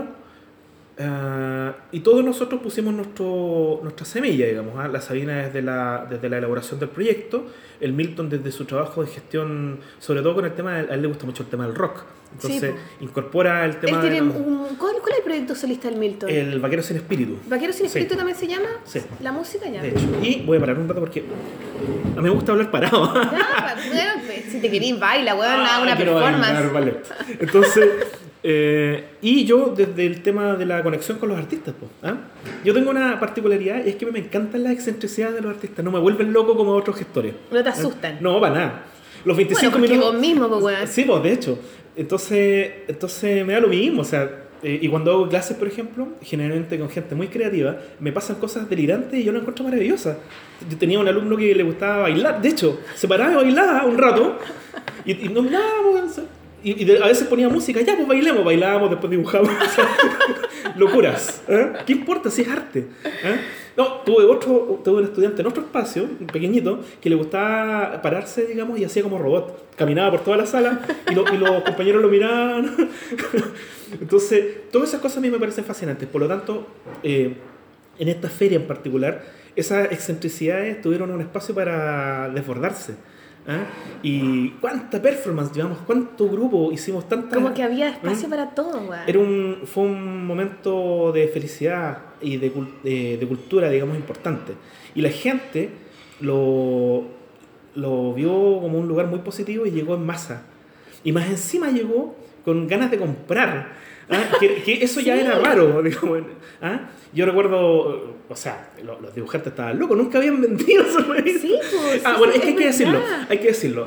Hay, a, a propósito de las investigaciones que estaba haciendo de la historia eh, del cómic en Chile, hay ciertos antecedentes de actividades culturales a lo largo del siglo XX, ciertas exposiciones. Elena Poirier tuvo una pequeña exposición por ahí. Elena La- Poirier. sí, pues la Elena, o sea, perdón, la, la revista Trauco tuvo también algunas intervenciones, estaban en estos espacios, pero todo era pequeñito, todo era pequeñito. ¿ah? Y eh, la revista Trauco hace eh, a finales de los 80 una fiesta que ahora se recuerda como la fiesta Trauco que en realidad era como un encuentro internacional de cómic, ¿eh? en donde se muestran todos los artistas de la época. eh, y bueno, yo llegué de público, yo era súper chico de hecho, llegué de público y era fascinante porque nunca había visto un dibujante de cómic así como profesional, ¿cachai? Y estaba, no sé, pues el Leal, estaba el Yoyo, el Carto, y como estaban como en unas tarimas dibujando en vivo. Pero no había música, por ejemplo. Eh, Había como un silencio. Silencio Claro, incómodo. Y como que nos mirábamos. ¿Ah? Entonces, lo que, nosotros, lo, lo que nosotros queríamos con la, la feria en Plaza Brasil era un carnaval. Era una ¿ah? fiesta total. Una fiesta. ¿ah? Y funcionó de una forma impresionante. Ah, y yo- a mí me consta que muchos de los artistas que partieron han tenido carrera eh, exorbitante. Eh, por primera vez, muchos me han dicho, oye, era la primera vez que yo exponía en Sí. vivo y la primera vez que me, me- me encontraba con el público. Más encima se me ocurre esta cuestión de los duelos de dibujo, ¿ah? que ahora está tan de moda. Sí. ¿ah? Eso tiene que ver solo con que yo siempre pienso que uno tiene que tirar las ideas y punto. ¿ah? Yo todos los días tiro ideas, ¡pah! idea, idea, idea, a ver qué hacemos hoy día. Ya, esto, esto, lo otro. Bueno, esa fue una de las tantas y causó tal impacto que el cristiano la otra vez me contaba, oye, si ahora lo están haciendo hasta en Argentina. No. O sea, ya ha trascendido fronteras. Ahora es súper popular.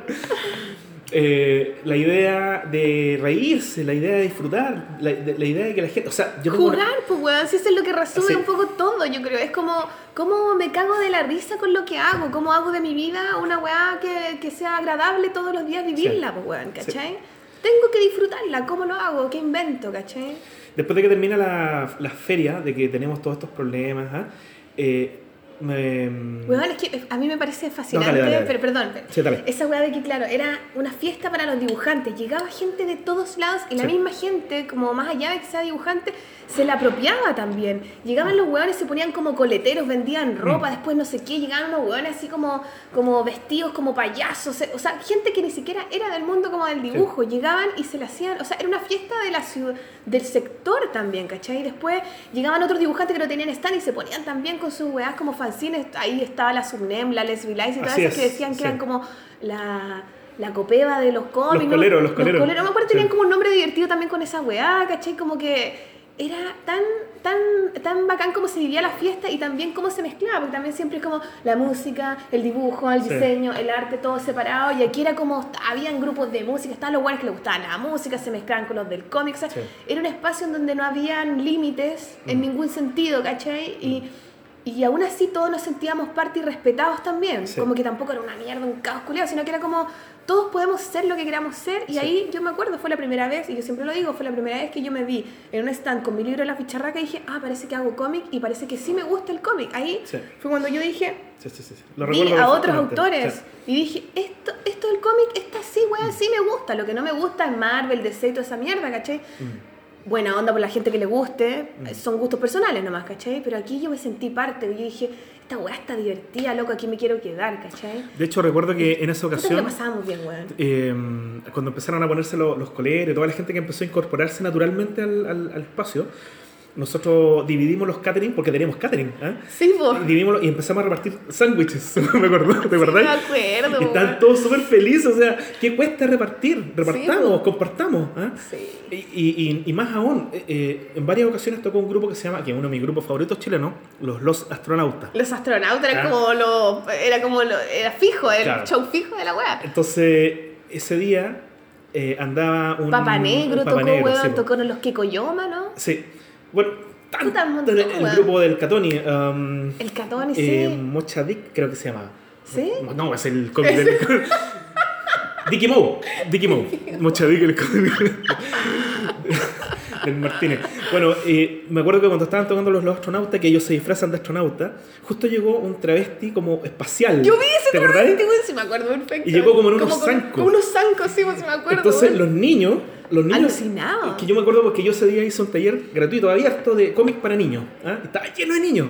Habíamos repartido chapitas, poleras, ¿ah? y estaba tocando los astronautas y de repente llega el travesti espacial y los niños, ahí está, el extraterrestre, como que era toda una aventura, era una película en 3D. Era todo surrealista, loco, Bueno, y, ya- y nosotros así pero ya alucinando. Y de repente llegan como 40 Krishnas y hacen una ceremonia Krishna. Sin Sí, me acuerdo. De la nada, venían pasando. polvo, todo lleno de polvo. Oh, y nos pusimos a bailar con los que. O sea, era como Woodstock. y más encima, en una, en una de las ocasiones, se pone a llover. Uy, ¿Te sí, acordás? me acuerdo. Y llegamos todos los hueones. Sí. Igual, ya todos se nos llovía nuestro puesto, pero hasta el final resistimos, ¿te acordás Sí, yo, no? De hecho, me acuerdo que el, el acertijo venía disfrazado de su personaje, de Super Fideo. Ah, porque parece que iba a lanzar un poco iba a lanzar el su... Super Fideo. Y subimos igual al escenario. Yo, yo subí disfrazado con mis disfraces de extraterrestre y tocó los astronautas. Bueno, era pero una locura. Bueno, eso, es, eso cariño, es gestión cultural. Sí, Eso es verdad, es, es, verdad, ¿no? es hacer el espacio donde cómo, lo- cómo nos sentimos parte de estos Sí. lugares y cómo no- nos apropiamos de, lo- de las cosas que hacemos. Sí. Bueno, yo quería... ¿Y qué, ¿Y qué pasó ahí? Bueno, Bueno, pasó esa cosa legal burocracias, burocracias, gobiernos van, gobiernos vienen. y no existe ¿Eh? ninguna posibilidad de hacerla nuevamente, weón. Es que yo creo que las condiciones ahora son distintas. Pero Bueno, tú ya no trabajas ahí, pues, de ya no está el mismo e- equipo. Estoy en otras cosas y muchas y súper ocupado. Entonces, Mm. pero lo que sí puedo decir es que después de que se acaba eh, esa gestión, eh, yo empecé a trabajar con el acertijo y hicimos 30 ferias de fanzines. Ah, sí me acuerdo. Las ferias de fanzines. Que si bien no eran tan. No, no teníamos stand, digamos, ni, ni nada por el estilo, fue una feria que alguna vez albergó hasta 100 dibujantes. Cuando lo hicimos en la FAU, por ejemplo. En la Facultad de Arquitectura. Arquitectura y ¿ah? Urbanismo, sí, sí, sí. Entonces eh, venía gente de región, hicimos- la hicimos en montones de bibliotecas.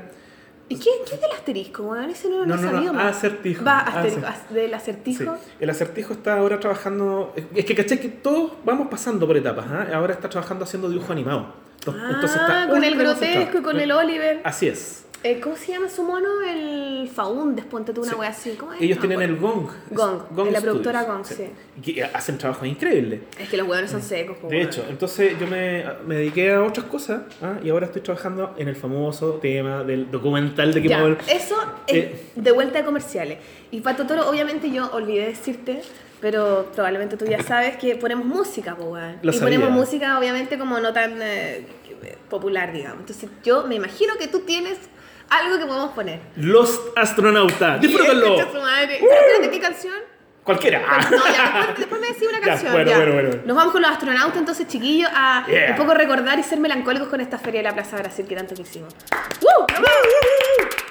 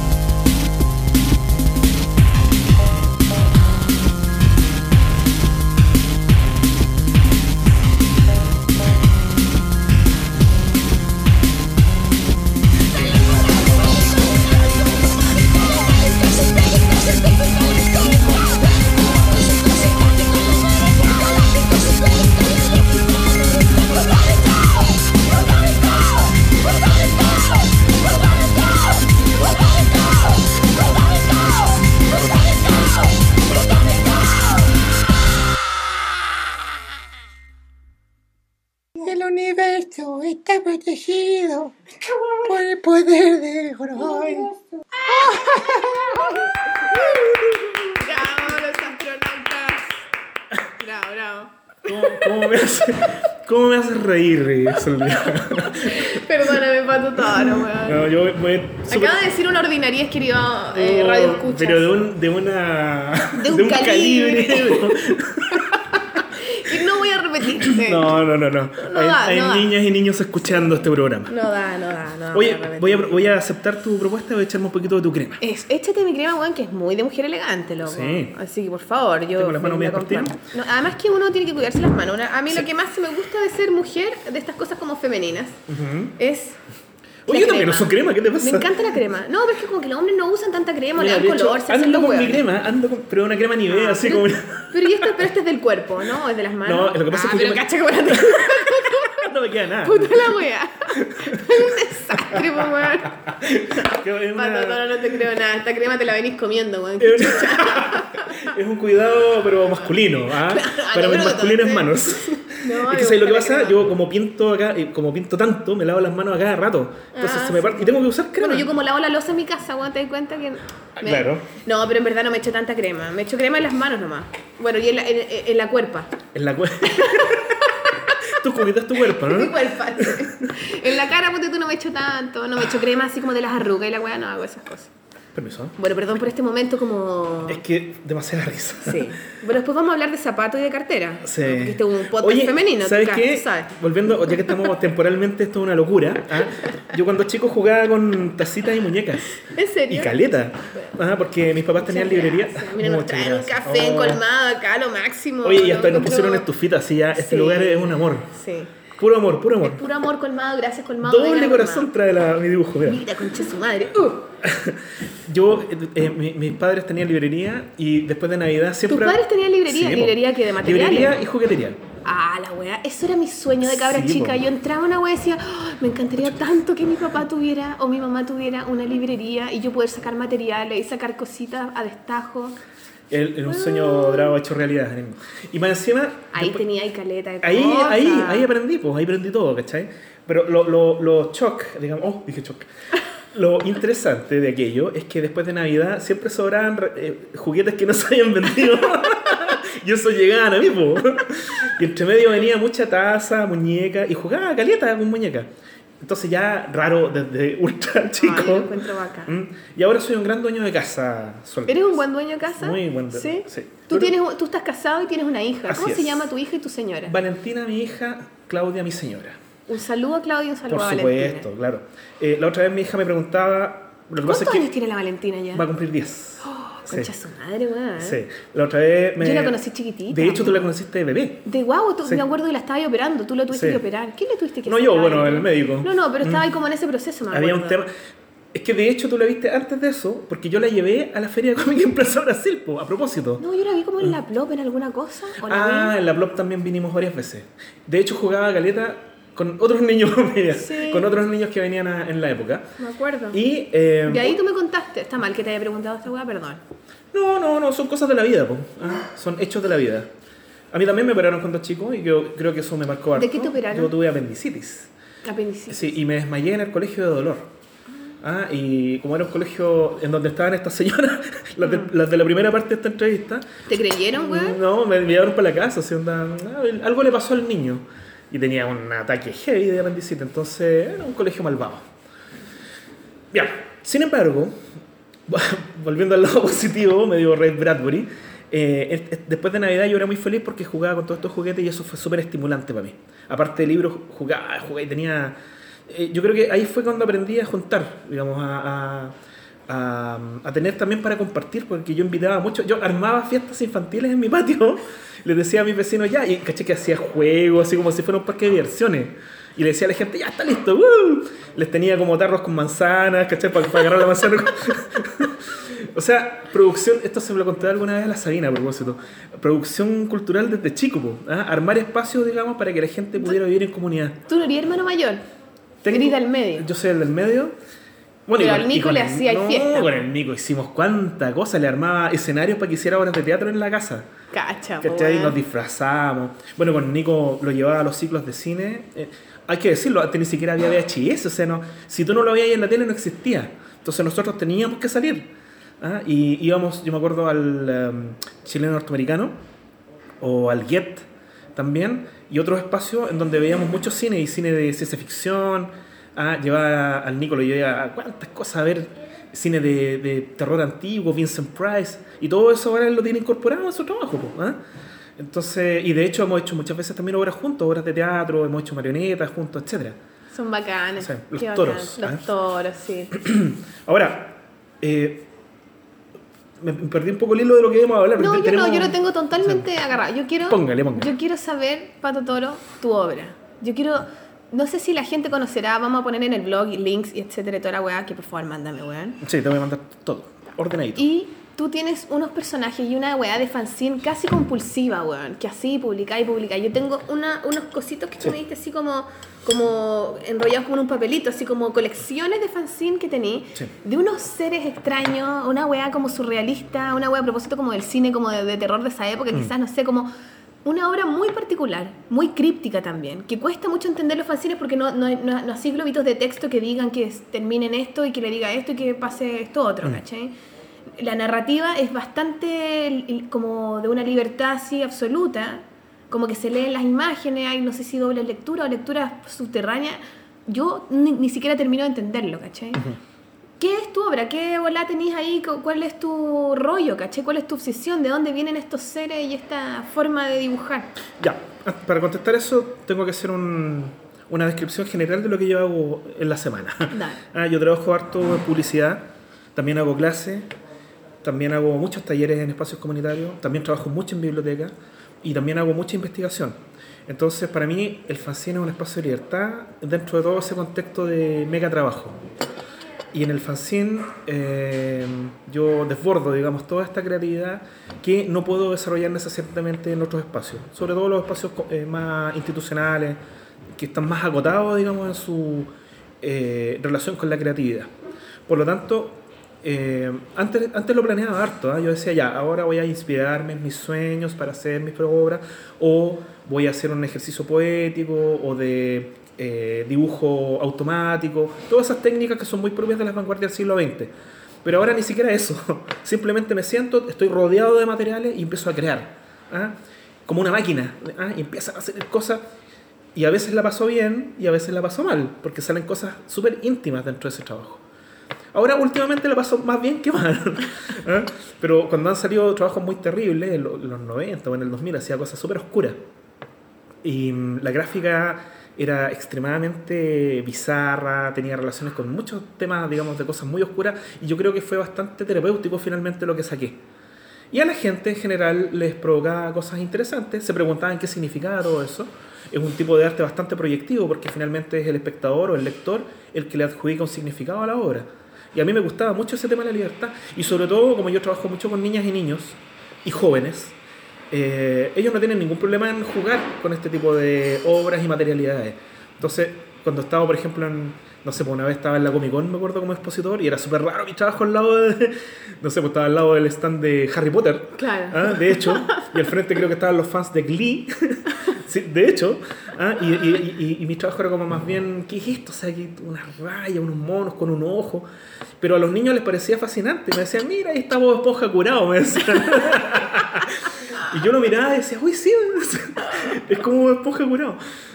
Eh, libre interpretación.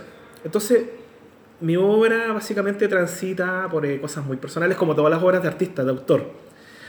No obstante, yo también tengo un trabajo de historieta que es más formal y con personajes y todo lo que uno entiende, digamos, dentro de la lectura en historieta y de la ilustración también. También he trabajado para editoriales. Bueno, esto de trabajar los 365 días del año te hace hacer muchas cosas, digamos. Ah, eh, no sé, pues, he hecho portadas a, a Maturana. No ¿En sé, serio? sí, sí, pues, ¿De qué? Maturana. Sí, pues, eh, cuando trabajé un tiempo en la editorial universitaria, eh, Ah, no sé, son tantas cosas que se me confunden incluso. ¿ah? Pero la otra vez el Garbo me preguntaba, bueno, pero tú, este, esta obra así tan surrealista, ¿tú la llevas a la publicidad? Porque él tiene esa idea de que uno puede llevar el estilo, digamos, a la publicidad. Como que es que el Garbo lo ha hecho, siento yo. Lo ha hecho, pues, claro que sí.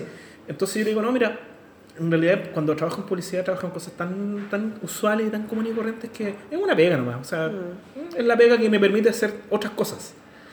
A mí siempre me gustó la publicidad, ojo, y sobre todo el diseño gráfico.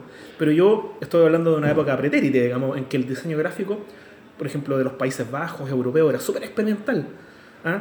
Y a mí me gustaba eso, ¿cachai? que fuera, por ejemplo, el la, la- la ilustración yugoslava, son artistas, pero brutales.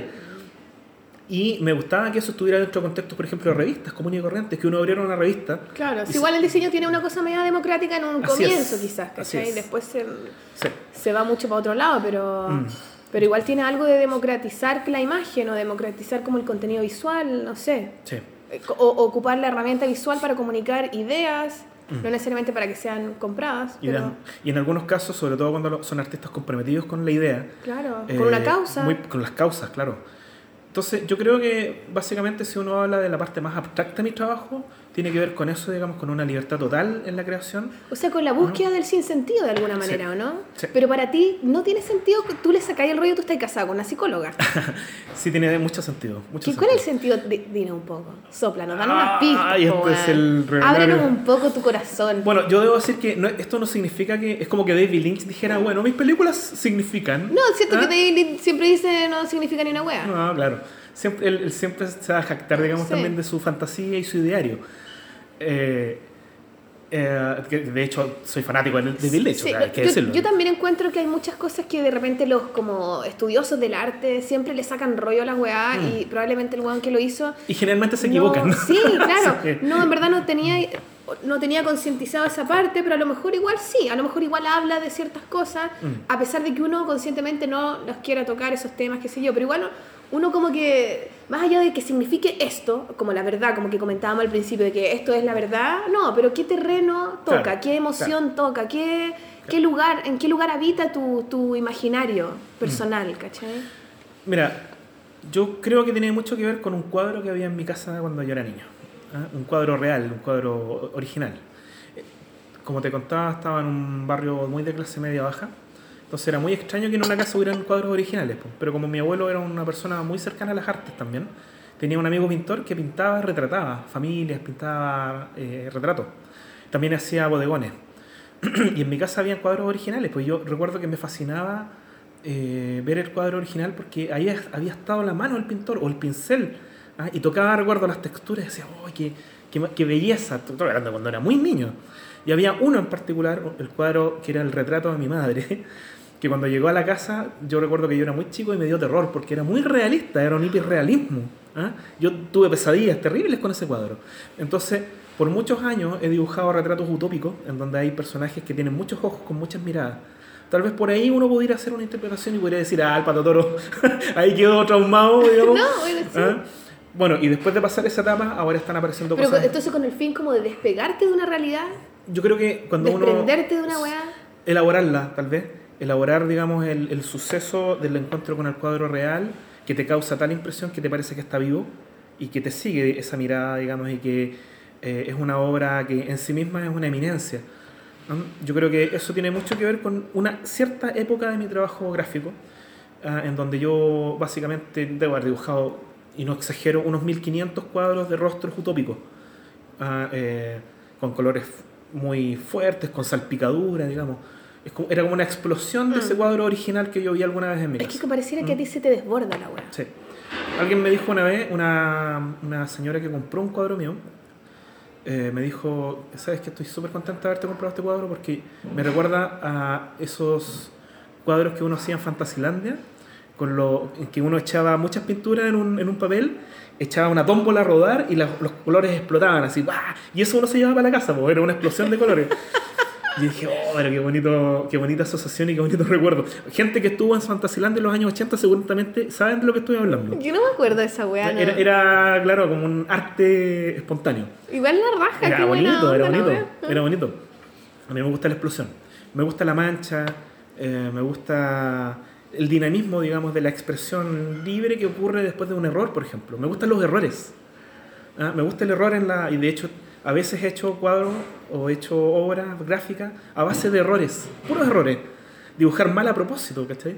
Entonces, bueno, ahí uno juega. Tan mal vista que está esa weá, Sí. weón, pero siempre tratando de parecer bacán, siempre tratando de buscar lo perfecto, weón, como por si fuese el único objetivo de hacer las cosas, el resultado que uno puede obtener. Qué perdido a veces la weá y qué, Mm. qué soberbio también me parece muchas veces ese tipo de...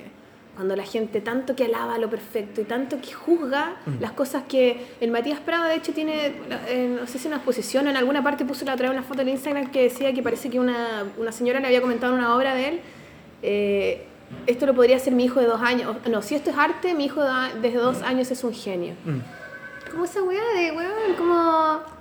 A lo mejor es un genio, Yo loco. lo mismo. Yo claro, diría, weón, ¿sabe y qué bacán señora? que tu hijo sea un genio, Su hijo es un genio.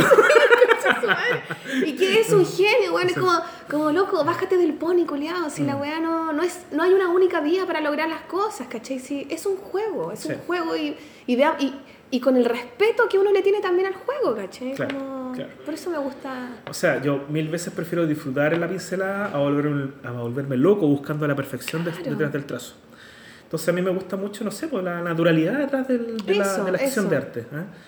Y mm, eso, eso en ese plano, digamos, ¿ah? porque como tú dices, y has captado muy bien, Sol Díaz, y te lo agradezco mucho, a mí me gusta moverme en distintos ámbitos. Pues, ¿ah? Y en el ámbito de la ilustración también he hecho cosas muy formales, muy encuadradas, digamos, muy marcaditas dentro de lo que es el contexto de lo que se va a leer.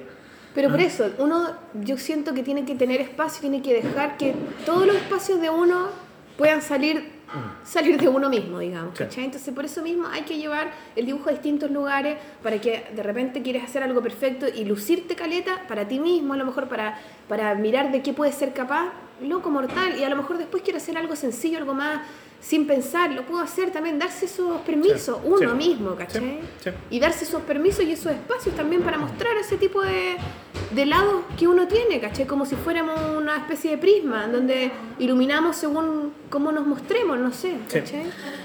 No sé, bueno, yo creo que todos los procesos son tan personales y tan particulares de las personas que cuando uno va, alguien decide ser artista, eh, va viviendo su propio proceso en, rela- en relación a su propia vida. Entonces aparecen sus- sus hechos personales, su propia vida aparece, sin necesariamente ser autobiográfico, digo, Sí, sino que también a nivel simbólico. Es inevitable. ¿no? Sí.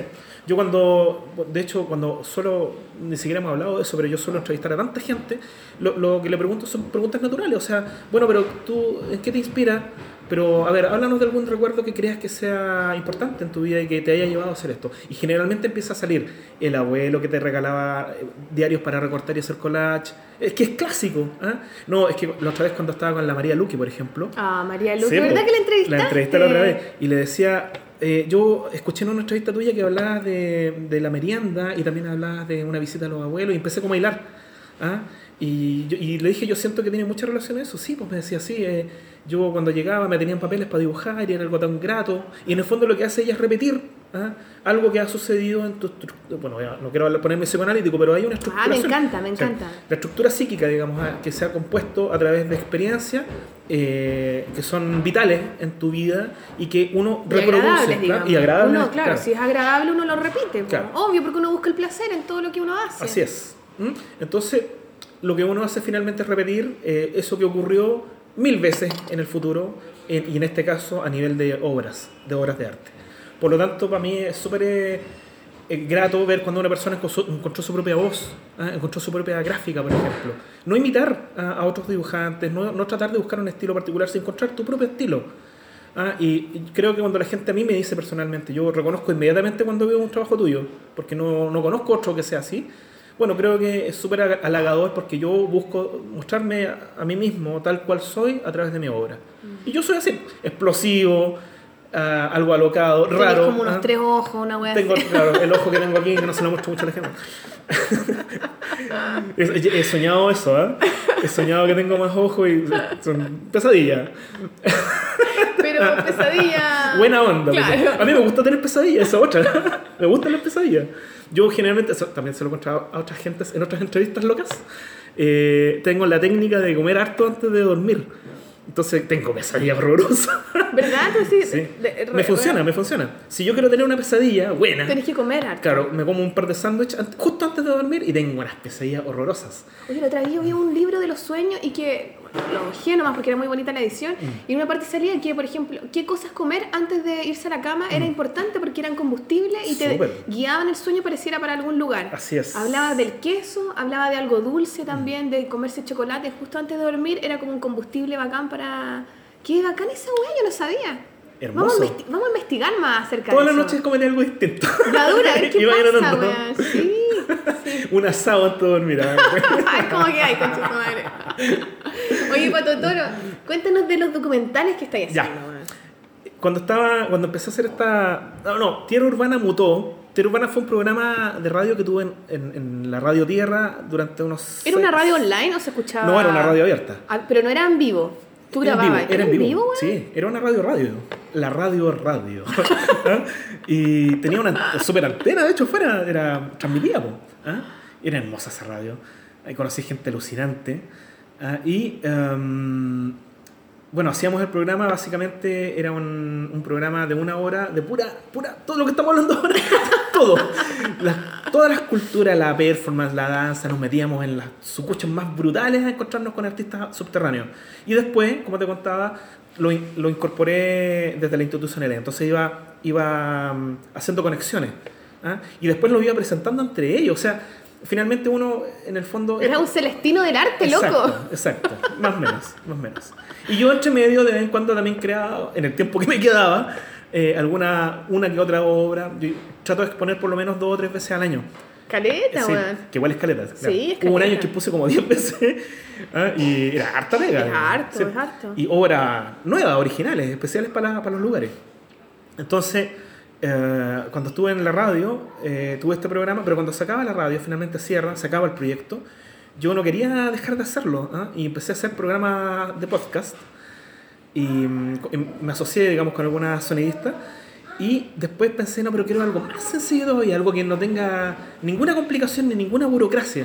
Y ahí dije, ya, pero ¿qué, qué me cuesta tomar la cámara y empezar a hacer entrevistas? Y subirla y punto. Claro. ¿Ah? La otra vez el, el gran Cristian Vidal, director de cine, me decía, oye, tú, tú, qué buenas son tus entrevistas porque tienen un estilo. Sí. Siempre son son súper así como, primero mostráis algo, después como que te mostráis a ti, así como... ¿cachai? Está todo como súper armado. ¿Ah? Y así preguntas como súper Es como un claras. género en sí mismo, weón. Es como un ¿no? género, claro. Y de hecho, lo que más me gustó que me dijo es que, oye, la gente te tiene harta confianza porque te termina contando sub- cosas súper íntimas. po. Bueno, A mí me divertí porque tú como que los perseguí. Yo me acuerdo de una del Garbo que era, ahí está Garbo, el Garbo no me ve, está en la feria del libro, y no sé qué weá. Y de repente como, hola, Qué concha tu madre". chistoso, qué chistoso. Mira, hay gente que se ha enojado igual con eso. ¿En serio? Sí. Ya, di, ¿quién se enojó? Nombra, nombra. No. Nombra, una no, pista, después una pista. Ya empieza con F. Ah, no, Ah, no. ¿Cuánta gente puede ser? Fernanda, Felipe, Franco, no sé. Ya, bueno, la cosa es que, la cosa es que eh, el Cristian, este increíble artista, Cristian Vidal, ya. me dice, oye, qué buena idea, ¿por qué no, lo, por, por qué no hacemos algo más como documental? Y, y sabes que yo estaba esperando por años que él me dijera algo así. Yo soy súper humilde, ¿eh? no me acerco mucho a la gente a decirle, oye, hagamos un proyecto. No, espero que la gente más bien se me acerque y me diga, y me proponga. Y yo les digo, ya, hagámoslo, no costaba nada. Eh, y em, postulamos y ganamos. ¿ah? Y ahora estamos haciendo un documental que es la primera parte de muchos documentales que queremos hacer juntos. Un documental acerca de la historia completa de la historieta en Chile. Pero completa, completa. Quiero ¿Y entrevistar. ¿Cómo así completo, completo? Completo, weón? completo, completo, ¿Vas a entrevistar no- a todos los dibujantes de cómics? Espero, mira, hasta ahora llevamos 30 Caleta. entrevistas. Nos faltan otras 20 oficiales, más todas las otras que podemos recoger. No sé cuántos artistas de historieta habrá en Chile, pero espero ahora contabilizarlo. Bueno, claro. Sí, de hecho no sé cuántos hay, no sé, pero todos me parecen increíbles, todos me parecen increíbles. Y eh, ir descubriendo cosas maravillosas, porque, eh, bueno, y los yo- voy a meter a todos juntos en un capítulo como no, de son, en realidad es una serie documental, son 10 documentales. ¿Ah? que va a estar, bueno, ya tenemos dónde pasarlo, en canal por cable, va a estar en DVD, lo vamos a distribuir en bibliotecas, va a estar en centros culturales, etcétera, etcétera, etcétera. Es un registro así ya oficialísimo. El super mega registro de una vez por todas. Yo escucho a mucha gente decir alguna vez, pucha, que sería lindo hacer como un documental, así súper humilde. Se han hecho ¿Ah? documentales, pero siento yo como esporádicos. Eso, y como súper particulares de un espacio X, ¿ah? pero Claro. no O de una productora que Claro. se ganó una cuestión. pero, pero no completo. ¿ah? Entonces, yo sé que es súper ambicioso lo que estoy diciendo y no lo vamos a cumplir a cabalidad en estos primeros 10, pero es que estos 10 que vamos a hacer este año son los primeros 10 de muchos, esperamos. Y yo, como meta, espero por lo menos, no sé, pues hacer un sondeo completo a nivel nacional de lo que es la historieta en Chile. Y he descubierto cosas increíbles. Bueno, yo ya tenía una colección grande, digamos, de material que he juntado a lo largo de cuatro décadas. Cuatro décadas. Ah, madre. ha sido una locura, sí. Tengo, una, tengo un estudio hasta el techo, digamos, de material. Y no sé, pues, he, he descubierto tanto artista maravilloso que está olvidado. Jorge Cristi, la Lidia Geria, la primera historietista chilena. De los ¿Lidia años- Geria? La Lidia Geria, una maravillosa historietista. Ah, que Yo no parte, la conozco, no sé su trabajo. su trabajo parte en la- a mediados de los años 60. Ella trabaja en la revista Ritmo, haciendo unas historietas increíbles, de una factura increíble. Después trabaja un poquito en la Quimantú y se va a vivir a México. Y ahí en México sigue desarrollando su obra. ¿Ah? Imagínate, qué, qué maravilla. Ni, no- ni siquiera le he visto la cara, todavía no, no una foto de ella. Ah, Estamos en eso. Lidia Jerez, si alguien tiene una foto, La dura que la mande. por favor. Ah, pero lo que he leído hasta ahora son algunas co- cosas que hizo para Zigzag. Ella trabajó en la serie El Zorro también. Y ella hacía historieta. Hacía historieta, ¿En la revista? historieta, historieta. Y en la revista Ritmo tenía una historieta que se llamaba Me sucedió a mí, en donde el... Medio autobiográfico. Es- Antes que la Maliki. y- Cagaste, Maliki. Oye, y posiblemente haya muchas más en el pasado, pero no las hemos no, por descubierto. supuesto. Es que ese- ¿Ah? esa es la gran. Que- La dinámica era esta. Eh, la gente que leía la revista Ritmo podía mandar una anécdota escrita y la Lidia Geria la dibujaba en no, cómics. la voy a mortal, Era loco. increíble. Ya Pero- en el año 65. ¿ah? Bueno, habría que ver si tiene familia acá o ge- gente. Yo, a mí me consta que hay gente por ahí que la ha ubicado, pero bueno, ella ya falleció. Pero gente que estuvo cerca de ella que ha hecho cierta narración. Pero bueno, una historia que se está construyendo recién. ¿ah? Eh, imagínate qué maravilla descubrir eso. O por ejemplo, la Elena Poirier. Sí, pues, La maravillosa Poirier. Elena Poirier, la gran ilustradora que... La bueno, abuela, la abuela dibujante de, Sí. de Chile, sí. A mí me consta que antes habían algunas ilustradoras, pero ninguna con el poder de, de la... Es que, de por la eso yo Elena, siempre ¿no? digo, la primera, no sabemos, no sabemos si alguna más No, sí, hay. habían, habían. Pero lo que pasa es la primera que publica, que Sí. se hace como. que se muestra finalmente, ¿cachai? Porque por más que uno haga cosas en su casa y no las publique, o sea, que, que, que, Claro, que acabe un poco, Claro, ¿cachai? claro. Fíjate que estuve ya en esta investigación loca, que llevo varios Estamos años como ya. los cafés en el centro, weón, así como parados, ¿hay cachai? Así como tomando café, pero palito me va a parar como tú, weón. Y un cigarro ya. Oye, buena onda, buena onda.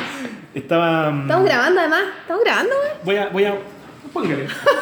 Pato Toro, en su afán de registro, tiene una cámara ahora de video, weón, y lo está grabando en la, en la vida real, loco. Está capturando como otra, otra esencia de la polola. La, claro, el lado... La verdad. ah, claro. Tras bambalinas. En realidad... Salgo bien, weón, Ah, de claro, caballo. empecé, a imaginar. Qué chistoso.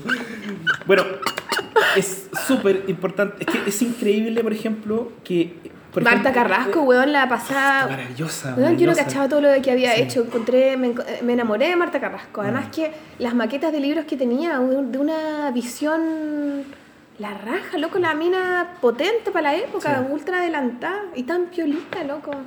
Jorge Cristi, por ejemplo. yo no lo conozco, Un ilustrador maravilloso que trabajó. Bueno, él hizo eh, la. Una, tenía una historieta que fue el primer libro de historietas de Chile ¿ah? en los años 40.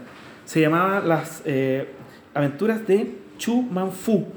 Ah, que, que era una parodia del Fu Manchu, que era como el mago ¿ah? eh, oriental. Y de hecho tenía un estilo cartoon, así muy pero exqu- exquisito. Era un dibujante increíble. También fue portadista en la editorial Rapanui. ¿ah? Y bueno, se dice que falleció muy mal, muy pobre, muy olvidado. Y nadie se acuerda del pobre caballero. Y y es un tipo genial. Entonces, todo eso es lo que yo quiero ir incluyendo dentro de estos documentales que estamos trabajando. Pero entonces vaya a ¿Ah? entrevistar y vaya a mostrar también trabajos antiguos de Claro, como claro. realmente toda la historia desde lo más desde lo más antiguo, antiguo, antiguo de cómo se inició todo hasta la actualidad. Claro, bueno, las primeras narraciones, las primeras ilustraciones eh, políticas, digamos, que se tienen registro en Chile tienen más de 200 años. ¿ah? Eh, la historieta en Chile, si bien se dice que nace con el Barón von Pilsen, en realidad antes hay ciertos antecedentes también de humor gráfico que son importantísimos. Bueno, todo eso va a quedar registrado en este documental, en el que estamos trabajando ya hace un año y nos queda otro año más para esta primera parte de muchas partes que vienen. ¿m? Qué bacán. Y ni siquiera nos hemos metido en el tema de la, de la ilustración, que esa es otra historia. Sí, pues además. Sí, entonces Ambicioso proyecto. es, Pato un súper- es que yo creo que había que tirarse de una vez por todas a la mega piscina. Está bien, Sí. además que uno lo disfruta, pues si lo disfrutáis. Sí. Además todo lo que podía aprender es importante y también siempre digo, de repente en, en charlas o cosas que es súper importante también saber de dónde venimos, pues, de quiénes son nuestros... Claro. rela- re- al final como que uno en, en, en, el quehacer laboral se arma una familia igual y ellos Claro. son nuestros abuelos, nuestros bisabuelos y es importante siempre saber la historia de nuestros antepasados, pues. Sí. como, como personas reales, digamos, de tu familia. Y, y más sobre todo quizás también, o no sé si más sobre todo, pero también del quehacer laboral, pues, de dónde, de dónde viene lo que de alguna manera miramos o inconscientemente venimos mirando, ¿cachai? Bueno, nuestro objetivo, esto ya dejó de ser un sueño, ahora es un objetivo porque lo estamos haciendo. Nuestro objetivo es que este material vamos a, a distribuirlo ampliamente en eh, bibliotecas CRA, por ejemplo, eh, centros de recursos de aprendizaje en colegios, para que también los docentes tengan material para poder hacer sus clases. Ajá. Recordemos que la historieta desde los años 90 que es parte del currículum formal. Mm. Entonces, si en Chile Condorito es uno de, los, de las obras más leídas, eso es porque claramente el formato le atrae a los niños y a los jóvenes y no es difícil trabajar con otros autores también de relevancia que han sido parte importante de nuestro patrimonio. Eh, Coque Delano, por ejemplo. Mm. El maestro Coque Delano, un, un Topace. genio, un genio, claro, director del Topace, director de cine, era hasta mago, todo, era un súper artista. Él es nuestro bisabuelo, Mm. ¿ah? Eh, Premio Nacional de Periodismo. ¿ah? Todo eso se debería enseñar en los colegios. ¿ah? Nuestros hijos deberían llegar, oye, mamá, hoy día vimos a Coque Delano. Eso debería ocurrir. ¿Mm? Pero bueno, un, Bueno, un está- país sin memoria no es país. Sí. Un país sin memoria es un país sin historia. Yeah, ¿Dónde sí, está la gloria? yeah, ¿Dónde sí. está- Maquisa ahí. hagámoslo. Entonces, esa es la memoria. Bacán, Pato Toro, weón, te felicito. Muchas Qué gracias, bueno. Oye, y tú querías hablar de la actualidad. Es que me gusta mucho hablar de mis amigas y amigos. Habla, háblanos por Sí. favor de la actualidad, porque también la Polola nosotros intentamos también hacer esa misma mirada, Mm. como que con la Marcela, la Maliki, eh, uno de los fines era hacer este espacio Mm.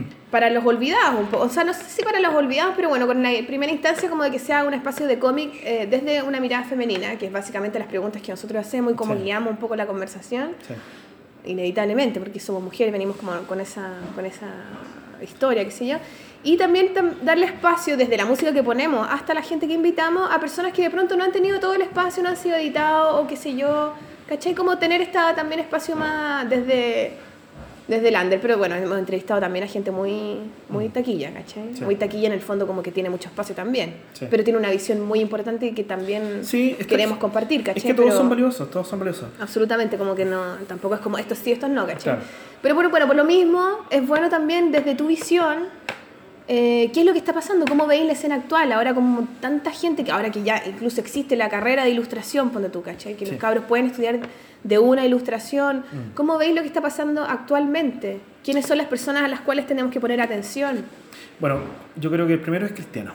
Cristiano Cristiano es un prócer. Cristiano es nuestro libertador de la historia. Nuestro Quijote de la Mancha. Es un capo, pero ya a otro nivel, a otro nivel. Yo cuando, cuando veo el trabajo de Cristiano me río, lloro, estoy hablando literalmente, literalmente. Me parece que es un artista de una trascendencia brutal. ¿ah? Y aprovechemos que está ahí dispuesto a conversar, a mostrar su trabajo. A mí me da risa porque Sí. cristianos siempre que vienen dibujantes de afuera, siempre se quedan en la casa cristiano, Sí. weón. Es palpico esa weá. Es que él, él es muy. mm, Es, es tan acogedor, Eh. ¿ah? una persona tan. Es tan dulce el cristiano, Sí. ¿ah? es tan talentoso. Yo cuando lo conocí en los 80, eh, Es que además también yo siento que es uno de los que viene publicando hace mucho tiempo y se ha mantenido siempre sí. activo, Sí. ¿cachai? Desde, desde la época oscura, digamos. Bueno, El Pato Giro es una obra fundamental, yo creo, en Chile. Ah, y. A mí me gusta cuando se dibuja él. Sí, sí. Cristiano tiene un... ¿Cómo, cómo se llama? Eso- no sé eso- cómo se llama. eso- Sin sentido, no sen- algo nonsense. No, no, no, no, no. Él, él tiene... ¿Cómo se llama cuando se dibuja él autobiográficamente? el compungido, no sé, tiene como una... Bueno, está lo mismo, pero me Confuso gusta. y ofuscado, ¿no Eso puede ser, ah, Sí. sí, sí, sí. Confuso. Es que, bueno, eso eso también es un blog. Yo he tenido la suerte de trabajar con él, ¿eh? y digo suerte con, con todas sus letras, ah, porque yo creo que uno tiene que estar súper cerca de esta gente que es tan talentosa y tan importante. Y, mm, y que son, eh, son históricos, son personas históricas en sí mismas, son, son realmente, a mi parecer, eh, ejes. ¿ah? Y más encima, como docente, ¿ah? tener la suerte de tener a Cristiano como docente, imagínate. Él, él y tantos más, ¿ah? Muchos otros artistas que son impresionantes. Pero ojo con el cristiano, ¿ah? se lo digo acá a la gente que nos escucha. Vean su trabajo porque de verdad es de una potencia inconmensurable. ¿ah? Ahora lo que está haciendo con Chufly, por ejemplo, esta- estas narraciones... La revista, pues. Sí, nosotros la- también nos inspiramos en esa revista. Para hacer la nuestra, para Brígida ser se ins- brígida. brí- se inspira en Sí, Chufla? de hecho nosotros cuando entrevistamos en un capítulo al Cristiano, pero dentro del- de, de- de un capítulo que hicimos de la primavera del libro, Ajá. y ahí estaba Cristiano y, te- y Cristiano nos presenta su revista Chufly. Mm. Y nosotros la vemos y todo, y también como que nosotros con la Maliki hace rato que queríamos hacer una revista, en verdad, por eso empezamos a hacer el podcast. Entonces dijimos, puta la weá, hagamos una revista, qué chucha, si mira, Mm. Sí. el Cristiano tiene su revista, todo, hagamos, se puede hacer, ¿cachai? Y fue una de las weas que no, de, de hecho después cuando nos juntamos con la Pati y con la Isa, sobre la mesa tiramos todas las revistas que teníamos y una de esas revistas y los formatos que vimos era de Chufly también, pues, Sí. ¿cachai? Buena. Esta cosa de venir del papel de diario que nos gustaba un montón. Claro. Yo creo que básicamente, para que nos escucha nuevamente, hay que hacerlo. ¿Dónde se puede conseguir la Chufly?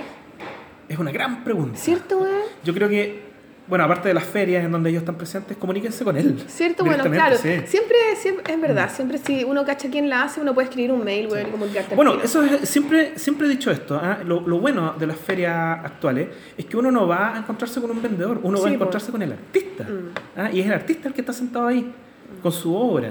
Y eso es, eh, es un privilegio, finalmente. ¿ah? Tú puedes, imagínate charlar con la persona. Cuando nosotros en los años 70 y en los otros años 80 leíamos autores, era imposible que los conociéramos. Yo recuerdo que tenía un... eh, te- tenía algunas publicaciones que estaban autografiadas, por ejemplo, por Uneus. ah, em, no sé, pues, te- te- tengo, un, tengo un Mafalda que está firmado por Kino, por ejemplo, pero llegó a mis manos así, muy de rebote, o sea, comprado en un persa, olvidado. Entonces son cosas que uno nunca pensó que iba a llegar a conocer a estos autores. ah, y por suerte se rompe ese paradigma, digamos, ese cerco. Ah, y ahora es súper fácil. Sol Díaz anda acá en el barrio La Tara, caminando. Ah, Cuando tú anda por ahí por Yungay, te encontrás en la calle. Caminando probablemente te encuentran. Me acuerdo una vez que vi al pintor Francisco Smith caminar frente al Bellas Artes y yo decía, oh, es él, es él. Bueno, es que también es bueno porque también se desacraliza la. Así es. O sea, es como loco, es un weón nomás, o una weona, chao, no pasa nada. Porque no es tan importante, hace algo que a uno le gusta y por eso uno, pero como probablemente te compráis un zapato y decís, oh, qué rico este zapato, me encanta, mi zapato favorito. Sí. Puta buena onda, no sé, yo trato igual de hacer ese ejercicio todo el rato y por eso Sí. quizás lo que te comentaba que me cuesta admirar de repente a, a gente. Me encanta el trabajo de muchas personas, pero así como a, a nivel de admirar, admirar hacia alguien, yo no tengo Ya, mucho de eso. ahí tengo una súper anécdota, son de esas que te gustan y te hacen reír a, a carcajadas. Cuando yo era niño, fui a la FISA. A la, la Maliki me hablaba de la FISA, weón. Yo nunca fui a la FISA. La FISA, era un lugar de- en donde tú veías las novedades mundiales. ¿verdad? Entonces, que llegaba y veía y de repente habían tractores, así cosas que ¿para qué querés ver? Cualquier weá. Claro, y pero, pero me acuerdo que en la FISA una vez había un stand así como de, de carreras de auto y se había anunciado con bombo y platillos que iba a estar Eliseo Salazar. Eliseo Salazar. ¿Cachai, no? Entonces yo era niño, era chiquito de haber tenido aquí 8 años, 10 años. ¿Ah? Y, de repente anuncian, anuncian así como por los micrófonos. "A- eh, atención, atención. Eliseo Salazar se encuentra firmando posters en el stand B8, una cosa así, ¿cachai? Y yo partí corriendo, po, quería mi afiche firmado. Y, y me perdí en la y no encontraba nunca el stand. Hasta que después de mucho rato lo encontré y ya había pasado la actividad. Entonces, igual, súper triste, pues me acerqué, me acuerdo, entré como una... Pateaste el auto, sí. Claro, y justo... De hecho, estaba el auto. culiao. Estaba, estaba el auto. Y cuando entré, estaba, después de la actividad, estaba sentado en un sillón, Eliseo Salazar, así como leyendo, ¿cachai? Jalando. Leyendo el diario. ah. Entonces, y habían unos pósters. Y me dijo, oh, es mi oportunidad. Y me acerqué con él y dice, don Eliseo, ¿me firma un póster? No, güey, pendejo culiado. Me dijo, ahí hay uno firmado, saca uno. Oh. Y sabéis que fue un golpe duro. ¿ah?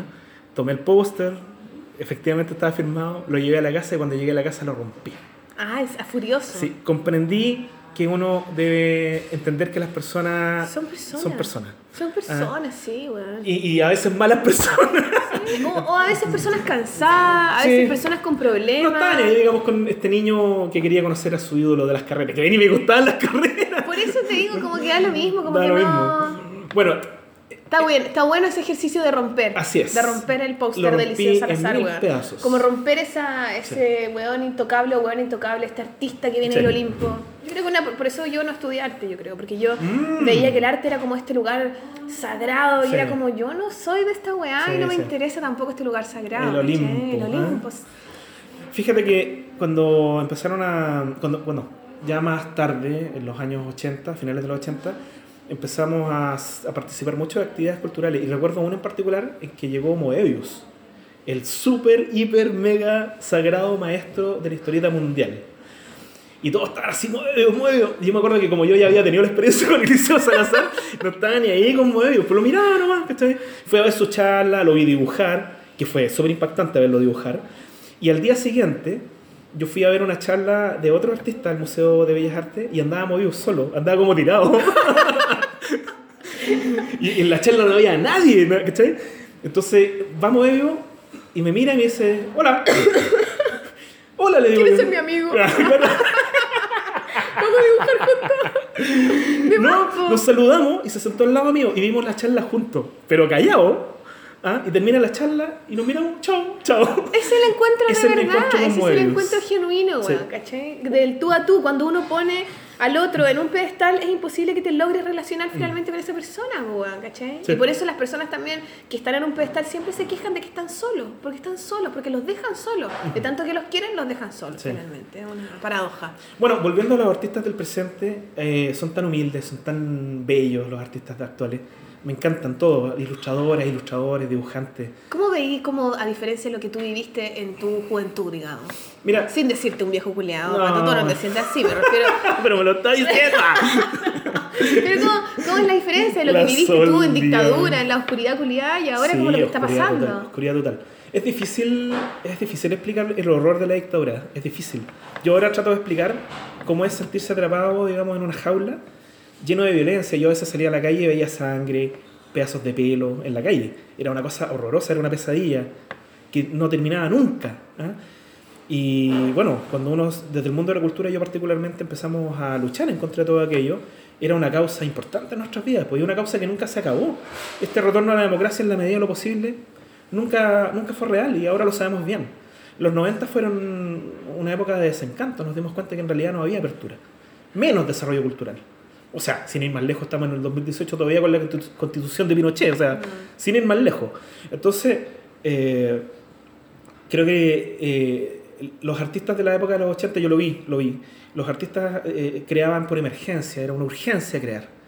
Yo no tengo, por ejemplo, fanzines, muchos fanzines de los 80, porque la idea era leerlo y entregárselo a otra persona inmediatamente. Tenía que correr. Era súper importante que todos tuvieran acceso a esa publicación. El cassette, porque usábamos cassette en esa época, tú lo grababas, lo escuchabas y que corriera. Corre, corre, corre. ¿Ah? Y los panfletos, bueno, todo, todo, todo lo época, los boletines. ¿Mm? Yo de- guardo muy poco material de esa época. Ya en los 90, ahí recién, ya cuando hay un poco más de tranquilidad, digo ya, bueno, es hora de empezar a recopilar. Pero el resto lo regalé todo. Me acuerdo una vez que, en un- porque había que estar piola también, pues, o sea, no era una cosa que uno podía Claro, hacer. podías quedarte con cosas... Eh, no, es que era súper peligroso, era súper peligroso. Y yo tuve mucha suerte, digamos, tuve momentos terribles. Alguna vez fui apuntado por una tanqueta. Ah, son historias que ahora parecen sueños terribles, pero fueron reales. ¿Por Ahí estuve. Estábamos sentados en la calle con unos amigos, punk, y pasa una tanqueta frente a nosotros, se detiene y nos apunta. Y yo en ese momento quedé en blanco. Ah, no me acuerdo mucho más qué ocurrió. Lo que sí me cuentan mis amigos es que salieron los vecinos a echar a garabatos a, los- a, los- a los milicos. ¿Ah? Pero yo no me acuerdo de esa parte de la historia. Imagínate, Mm. un shock. De hecho, yo soñé por años que alguien me, me disparaba. Entonces, hablar de dictadura es difícil. ¿ah? Es, es complicado transmitir lo que es estar en un contexto de horror. La otra vez, perdón, que te Dale, dale. Es que a propósito de ese, que la otra vez lo sentí cuando el- invitamos al Seba González, a la Ujú, Polola, ujú. y nos habló de su libro Ediciones de Nosca, Y, y nos- en algún momento eh, habló de, de- de que de alguna forma estas visiones y estos seres que venían, era muy como él sentía ese momento de la dictadura a partir de relatos y del tono emocional que había en su familia también, Claro. en su sector, en, en el lugar donde él vivía, etcétera, en la realidad que él, que él vivía, ¿cachai? Y que heavy esa... Me gustó sentir esa historia como ese... Más que como contar lo que pasó en la dictadura, sino simplemente como el sentir de una época, Sí. ¿cachai? Como el charco de agua, como el, el- la temperatura del agua que había en ese momento, ¿cachai? En ese charco, no lo sé. Mm. Creo que Sebastián González ha hecho una obra maestra con visiones de Nosca y que se demoró muchos años. Muchos, ah, bueno, hablamos también Sí. de todo lo que le costó sacarlo, Claro. ¿cachai? Y todo, precisamente quizás sacarse esa, esa, esa agua, ¿cachai? Mm. Sacarse ese petróleo culeado del cuerpo, quizás, Sí. también, ¿no? A mí me gusta, a propósito, a propósito del cristiano, el cristiano está haciendo historietas que las va haciendo por años, o sea, Mm. ni siquiera- es que es muy difícil explicarlo. Yo también he tratado muchos años de escribir al respecto, pero es casi imposible, o sea, fue una experiencia traumática a nivel nacional Claro. Ah, y bueno, igual algo hemos sacado, yo algo he escrito en las publicaciones que hemos hecho, en los libros que he hecho eh, recopilatorios, hemos hablado un poco del tema. Eh, además, mm, son recuerdos que se van difuminando, qué fue real, qué no fue real. Bueno, los recuerdos Ah, mismos son sí, un po. poco así, po. Entonces, a propósito del tema de la búsqueda de la verdad. Claro. ¿Mm? Yo creo que finalmente lo que uno hace es armar un gran rompecabezas. Así por lo menos yo me siento haciendo este documental. Ah, yo soy el bueno, coordinador, el director de contenido, es mi cargo. Y mm, es armar un súper gigantesco rompecabezas respecto de un área que en realidad es súper acotada, que es la historieta. Es mucho más amplia que eso a nivel cultural. ¿Mm? Pero por, por lo pronto quiero trabajar en eso. ¿Mm? Y em, con respecto a- al paso de las épocas, bueno, en los 90 ya la cosa fue distinta. Mucha gente se fue de Chile, de hecho, y, y los que nos quedamos, eh, o, o- hicieron viajes largos y volvieron años después. Los que nos quedamos, nos quedamos tratando de construir o reconstruir un país y vimos que en realidad los espacios de participación institucionales o gubernamentales no existían. Por lo tanto, eh, se generó una nueva escena independiente, ya no subterránea, sino que independiente, que se vio fortalecida por las redes sociales virtuales cuando llega Internet, ahí sí que se armó la cosa. ¿m?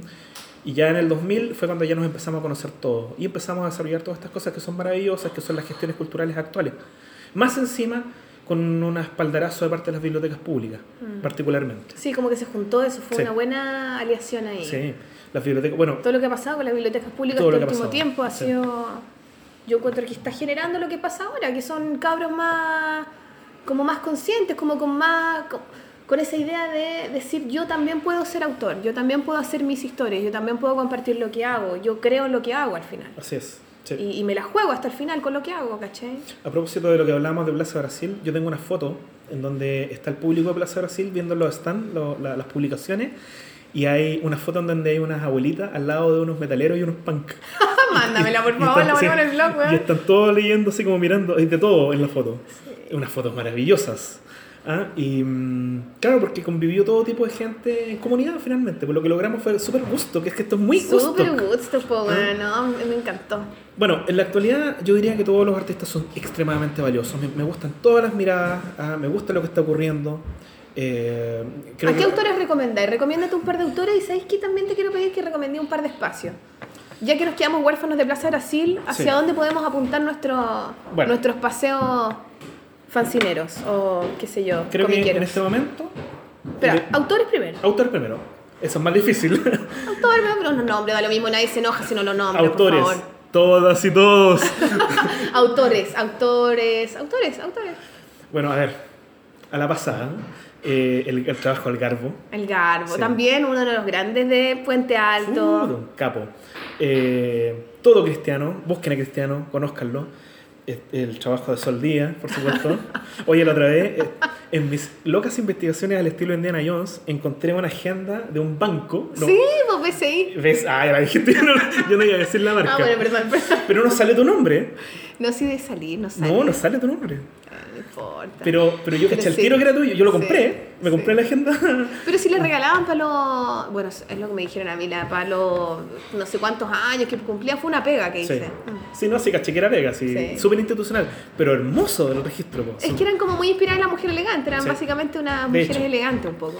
Bueno, a ver, una lista, es que la lista podría ser gigantesca, pero la Camila Barrales la encuentro increíble lo que hace. Bueno, Abrazo Edición era maravilloso. Sí. Eh, el trabajo del Catoni, por ejemplo. El Catoni, Sí. weón. El Milton debería dibujar más. ah, Sí, se dedicó y- y más. tenía un humor tan divertido ese Milton, weón. Capo, capo. Eh, se me van a olvidar tantos que después me dan lata. Así como, uy, debería haberme nombrado, ¿no? Mucha lo siento. Eh, el Yayo de Concepción. El Yayo, el Ah, de. ¿Cómo se llama su personaje? El. em, ay, ay, ay, no. ¿Cómo se llama, weón? No me acuerdo, concha su madre. Bueno, el Yayo, búsquenlo, de Conce. Se parece al de. Hay un colombiano, ¿cómo se llama? No me acuerdo. Oh, Ludo. Ludo, que tiene el carefocchio. Ya. Es un colombiano. Sí, bueno, es parecido como sí, a- al mono que hace. Puta, que no me acuerdo el nombre del mono, weón. No eh, sé. Por ahí. Pero vamos a acordarnos después. Eh, bueno, me gusta mucho el trabajo de Gonzalo Martínez. Ah, desde Gonzalo el- Martínez, Sí, es súper sí. bonito lo que hace. Él también es uno de los grandes Sí. que ha El estado publicando hace mucho tiempo. Bicho Plaza. El bicho es uh, un maestro, un súper maestro. Ah, el libro que sacó. Bueno, ¿Cuál es tu favorito? en realidad me gusta todo el trabajo. A que- me gusta Jaime Pardo, ¿no? Juan. Pardo, Jaime Pardo. Es que Pardo es particularmente, eh, yo creo que es súper brutal, es brutal. Yo la otra vez lo entrevisté al bicho en la Biblioteca Santiago y estábamos hablando de la técnica que él usó. Porque esto es Yo también le hablé de eso. A ver qué te dijo, sí. Me dijo que había hecho dibujos mirando entre- eh, con los ojos un poco cerrados, ¿ah? porque quería reproducir en el dibujo algo como un recuerdo difuso. Entonces los dibujos están un poquito desfasados. Bueno, a mí me dijo que lo hizo con la mano izquierda. No, hermoso. Y que precisamente para lograr ese trazo como bruto, como eh, siniestro, diestro, siniestro, ¿caché? Y tenía y, y, y a mí me gustó porque me mostró las viñetas, eran pequeños papelitos. Sí. Y que después los iba poniendo uno a otro como viñetas. Esa igual encontré Sí. fascinante su proceso. Me acordé del nombre, Sobaco es el personaje. Sobaco, esa Sí. wea, sí. Que mucha gente cree que él es Sobaco. Bueno, él es un poco sobaco, Sí. todos somos lo que hacemos. Bueno, me gusta mucho el trabajo de la gente que de San Antonio de Bat Pro. Ah, Vampiro, no los Vampiro en el puerto, son increíbles. Ah, eh, bueno, el Sebastián González, uy, uy, Sebastián uy. González. Ah, también de la Belén Villarroel. ah, la- Ya, sí, lo vi, lo recomendamos. Concha tu madre, no traje el fanzine que quería recomendar ahora. Oh, bueno. Puta la weá. Ah, qué rabia. No, pero eso lo recomendé en algún capítulo del el trabajo de la Belén, me encantó, Es que lo vi en la. Galería del Mono. Sí. Eh, uy, tantos más, no sé. Sí, hay mucho, en verdad. Sí. Es que ahora hay mucho, mucho, mucho, mucho. A mí también me dicen de nombre alguno y me pierdo, pero bueno. Es que para eso. Es bueno, bueno que pase eso alguna Bueno, este es un gran momento para hacer un anuncio. Eh, visiten mi página en Facebook, po, ¿ah? Por supuesto, ¿cómo es tu página en Facebook? Palabras Gráficas. ¿Y cómo podemos escuchar tus programas de radio? Simplemente los programas los, los voy a resubir porque estaban en algunos servidores que ya no existen. Estamos hablando de programas que tienen más de 10 años. Sí, pues de hecho. Lo máximo. Yo tenía unos blogs que estaban en una. Estaban en, una- en unos bloggers españoles que ya no existen. por- o sea, es- bueno, eso habla un poco también de la cultura de Internet. ¿ah? No, no, no, Sí, no nada es para siempre. Nada es para siempre. ¿ah? Hay que tener el material para resubirlo. Mm. ¿ah? Y ojalá resubirlo constantemente pues, para que la gente pueda escucharlo. Yo tengo una cantidad, son 6 años de programa, imagínate. Entonces, bueno. tengo que subirlos de nuevo. Yo tengo entrevistas a personas que ya fallecieron. O sea, es así de antiguo. Imagínate, o sea, tienen una trascendencia ya a otro nivel. Oye, Guato Toro, ¿y qué lugares, qué lugares los huérfanos de Plaza Brasil? ¿A qué lugares eh, Hay dos ferias que son Vamos. espectaculares. Una es Fans fans de la Biblioteca de de Santiago? la Biblioteca de Santiago La Biblioteca de Santiago, una de las bibliotecas también que ha hecho una y labor la en la Biblioteca de Santiago en general. Sí. Claro. Ahí también es uno de los primeros lugares. Es que ese es el primero o si no la Biblioteca Puente Alto, donde yo eh, expuse Según, mi, según mis investigaciones, Sol, la primera exposición que hiciste en tu vida fue en Biblioniños. ¿En serio? Sí. Te voy a creer más a ti, weón, que a mis Sí, recuerdos, concha sí. Créeme. ¿Para qué quiero recuerdos si existe Pato Toro? Créeme. Ah. Señora, señor, ¿olvidó No algo? recuerde. Llame a Pato Toro y se lo recordará.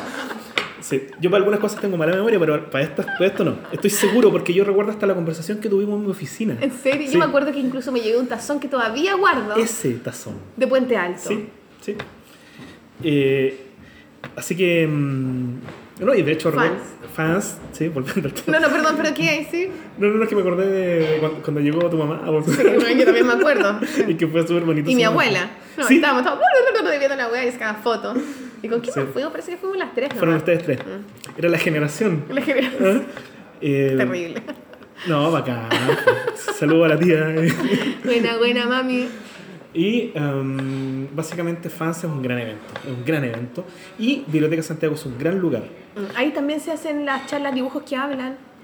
Eh, al- eh, Creo que ese mismo Cierta ¿no? parte, cierta parte, porque las otras partes las hacen en la Universidad de Santiago, Ah, en los bueno. H. ¿Mm? Y eh, hay una sala en particular que tiene la Fanzinoteca, que es la sala prensa y referencia. Ah, tenés razón. Fanzinoteca, yo me he encargado, yo mismo me he encargado de hacer espacios de fanzines en, en colecciones bibliográficas. Eh, ayudé a armar la de Quinta Normal, la de Independencia, la de Pedro Aguirre Cerda y la del municipio de Santiago. Pero con colecciones agotadas, 100, 200 ejemplares. En cambio, la fanzinoteca ya va por sobre los 1000 títulos de fanzines. Es la, el acervo de fanzines más grande en Chile. ¿Mm? Así que yo recomiendo profundamente visitar Biblioteca Santiago, suban a la sala prensa y referencia y vayan a la fanzinoteca. ¿Mm? Pueden, eh, la información, ah, vamos tirando datos, ajá. Eh, pueden entrar a, las- a la página de Facebook de prensa y referencia y ahí está la información. La raja. ¿Mm? Y más encima prestan fanzines a la casa, como si fueran libros. Mortal. Y en, eh, y en otro, en la sala de literatura, hay una colección de mm, plaquettes. Los plaquettes son los fanzines, pero de poesía. Y en esa misma sala, en la de. Qué lindo nombre, Plaquet. ¿No es cierto? Es súper Sí. lindo. En esa misma sala hay también una colección de libros cartoneros. Imagínate, son bibliotecas vanguardistas en ese Ah. sentido, ese tipo de colecciones. Y me consta que en la sala infantil pronto va a haber una colección de cómics para niños. Qué buena. O sea, Biblioteca Santiago, todo pasando. Sí. No, sí, bacán la Biblioteca Santiago. Sí. Y además siempre tienen espacio. Ahí también estuviste haciendo un ciclo de charlas. ¿Te acordás que también ahí conversamos? De hecho, te Hace entrevisté, mucho tiempo. Eh, Entrevistaste un montón de autores. De hecho, muchos de esos registros los he estado subiendo a palabras gráficas. Es que son tantas, tantas entrevistas. De hecho, solo en, la, en palabras gráficas tengo más de 100 entrevistas. Imagínate. No, la cagó. Solo ahí. Entonces, eh, y, y quiero ahora, bueno, yo todo este material, aparte de subirlo constantemente a internet, hasta que las páginas vayan muriendo, después en el 2025 me decir, oye, ¿te acordáis de Facebook? la dura, Era, probablemente. era bacán Facebook. Ya está ¿eh? muriendo, loco. Sí, pues de hecho. Tírate a Instagram, Instagram de es una. la cosa, dicen. Ah, ¿Ah? Eh, yo igual quiero llevar todo este material, eh, atención a quien nos escuche desde las instituciones, ¿ah? quiero llevar todo este material a museos, a bibliotecas, lo más probable es que lo lleve a la Biblioteca Nacional como que quede registrado ahí. para que quede ahí en las bodegas para siempre, ¿ah? que la gente del futuro tenga acceso a, esta- a este material. También al Museo eh, Histórico Nacional, donde hay una buena colección de historietas, de hecho. También están los trabajos de Elena Porier. ahí en Sí, pues, yo sí. ahí los vi. Yo me acuerdo que hice mi tesis de Elena Porier y fui a la, Mm. al Histórico Nacional y ahí tienen todos los originales, no sé si todos, pero bueno, la, la gran obra de la Elena Porier está ahí. Ella se encargó de traerlos personalmente. Y sí. me puse guantes, te pasan guantecitos y puedes ver los originales. Es una weá, una No, experiencia hermosa. me muero. Hermosa, hermosa, hermosa. Y que cualquiera la puede llegar a. O sea, no sé si cualquiera, pero yo, yo estaba, hola, estoy investigando, esta es mi tesis. Sí, dale, mira lo que tú queráis. O sea, como que de acceso al público igual, ¿cachai? Sí. Así que lo encuentro alucinante. Estamos teniendo público alrededor. me encanta. Bueno, yo creo que otro espacio. No, dale, no, No, no me importa. Yo creo que en general las bibliotecas públicas son lugares espectaculares que visitar. Y además, como bien dicen los bibliotecarios, eh, la gente tiene todo el derecho del mundo a exigirle que las bibliotecas vayan desarrollando temáticas que a ellos les interesan. Obvio, pues, de Claro. eso se trata, pues. Entonces los bibliotecarios eh, tienen una labor importantísima en este momento a nivel cultural. ¿Mm? Por otra parte, eh, yo creo que hay proyectos que son súper interesantes, eh, todo lo que está ocurriendo, bueno, ustedes mismas, pues.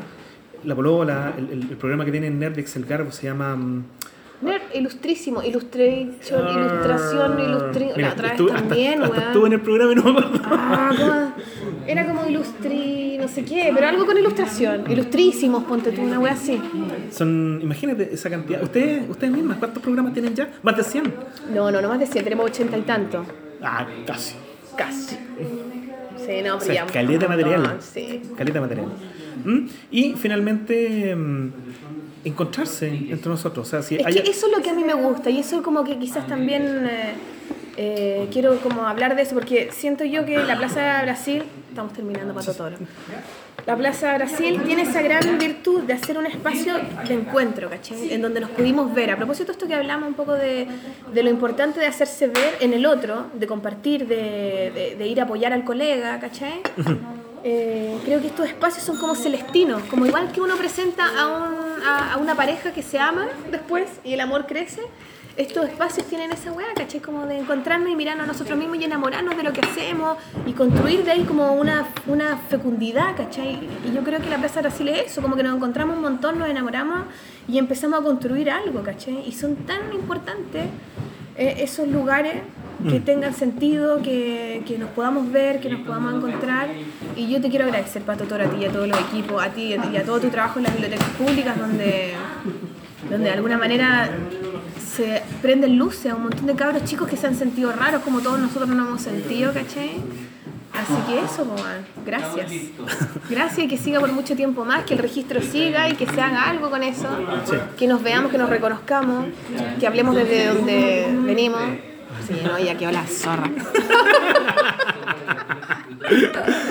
ya cerremos, weón. Sí. Quería Bueno. hablar de algo, recomendar un libro. Simplemente establecer contacto. ¿ah? La gente que nos está escuchando, que está Sí, interesada. ¿qué recomendáis? ¿ah? Que está interesada en todo esto, que se comunique con nosotros, que entre a nuestras páginas, que nos escriba, juntémonos, conozcámonos, Mm. conozcamos nuestros trabajos. ¿ah? Yo generalmente estoy visitando todas las ferias. Eh, buscando gente que está creando cosas interesantes y, y hacerles entrevistas inmediatamente y reflotarlo inmediatamente, que tengan contacto. Yo, ¿Cuántas millones de exposiciones he armado de las personas que están haciendo obras importantes? ¿Ah? Eh, todos son importantes, todas y todos son importantes y ustedes tienen ahora la apuesta, digamos, para seguir con esto cuando nosotros hayamos fallecido, ¿ah? recordarnos con cariño. Abuelo Pato Toro ya está en peligro de muerte, Claro, chiquillo. Y la tía Sol. La tía Sol, la Eran señora Sol. onda. Lástima lo del accidente del, del 2028, sí, bueno, se nos fueron. ya, ahí nomás. Puta la weá. Oye, ¿pero querés recomendar un libro? ¿O un fanzine Todos, ah, ya. Eh, Recomienda. O no, puta, yo no te dije y no trajiste ninguna. Yo tampoco. Mira, si hemos loco. sido. Esto ha sido muy alocado. Ay, perdón. No, se armó, se armó. No importa. Nos vamos antes de que quede la zorra. No, pero bueno, yo quería recomendar un fanzine que lo voy a recomendar en el próximo capítulo de una niña que hizo un taller en, la, en el paro feminista de la Católica del Campo Oriente. Y una chica fue y me pasó un, eh, un fanzine que ella hacía, que no me acuerdo cómo se llama, lo voy a recomendar después en el próximo capítulo. Pero ella era un personaje lobo. Y me he dado cuenta mucho esa cosa del personaje lobo, zorro. Sí. Y tiene mucho sentido. La otra vez una niña me habló de un libro que se llamaba El lobo y el hombre y hablaba de la analogía entre que pareciera que el lobo siempre está en disputa con el hombre o con la humanidad, con lo humano, porque si nosotros no hubiésemos tomado como un poco, entre comillas, el mando, los lobos hubiesen sido los que hubieran gobernado. Porque el lobo significa y simboliza siempre nuestro lado salvaje, nuestro lado intuitivo, por Hermoso. eso le tememos. Sí. Y hay toda una dinámica. El, lo- el lobo y el hombre, desde un lado antroposófico, antro, no, no antroposófico, antropológico, bueno, no sé. Está bueno, lo voy a leer, voy a buscar ese libro. Me gustó mucho, por eso quería comentar ese fanzine. Y creo que es por eso mismo que uno hace las cosas. Por, estamos, de alguna manera, las personas creativas siempre rela- relacionándonos con este lobo, o esta loba, o este, ¿cachai? Este lado este lado que, que busca salir, como que necesita salir, que busca desde el oscuro, ¿cachai? Que, que nos intimida, que nos asusta, pero nos gusta, ¿cachai? Bueno, yo me encantaría entrevistarte eso el día. Porque yo siempre he pensado que tu trabajo eh, es un trabajo que habla. Que tú eres una mujer loba. Bueno, la- Una- la- la- a, a propósito los hombres lobos, también tiene por eso mismo, ¿cachai? Como estos hombres que se transforman en lobos. Sí, Es que tus personajes son personas que, que siempre están eh, saliendo por algún lado, por el lado salvaje. ¿ah? Hay una contención y hay una explosión también.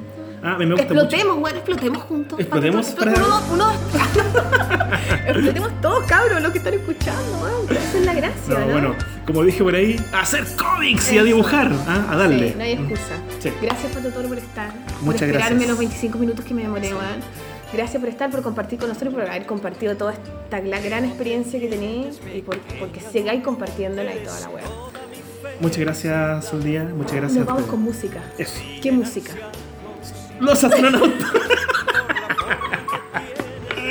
Disfruten a los los astronautas. Nos vemos. Chao, chao. No, ¿y si ponemos al tío Pato? ¿O no? Ah, pongamos un tema mío. Al del, al del bailando con la verga Ah, afuera. el tío Pato. No, yo decía un tema Ah, mío. ya, un tema tuyo, Ya, un tema weón. mío. ¿Tenís temas tuyos? ¿Sí? Sí. Ah, entonces vamos con un tema tuyo, pues weón. Deja de mirar afuera, mira hacia adentro. Compártenos también quién Oh, eres. Voy a llorar, voy a llorar. Este tema se llama Un pequeño momento de felicidad. Ah, me encanta. Nos vamos chiquillos, que les vaya la raja. Nos vemos en un nuevo pues, capítulo de La Polola. Gracias Pato Toro por estar. Gracias Colmado por estos cafés y estos pancitos exquisitos. Nos vamos. No, weón, tengo que agradecerle a los Patreons. Póngale. Espérate. Siempre, siempre me pasa exactamente lo mismo, loco, pero bueno, es parte del encanto. Porque tenemos unos Patreons que queremos mucho y que nos aportan mensualmente y creen en este proyecto y que los voy a nombrar a continuación, que se llama Gracias a Hugo Rubio Piña, a Ivy Díaz, a Marmota Mínima, a Mónica López, Cata Salvatierra, Pablo Jiménez y Silvi Cultrix. Gracias por su aporte, chiquillo. Buena, buena. Muchas gracias. De esto se trata. Apoyémonos entre nosotros que esta cosa que no pare, que no pare la máquina.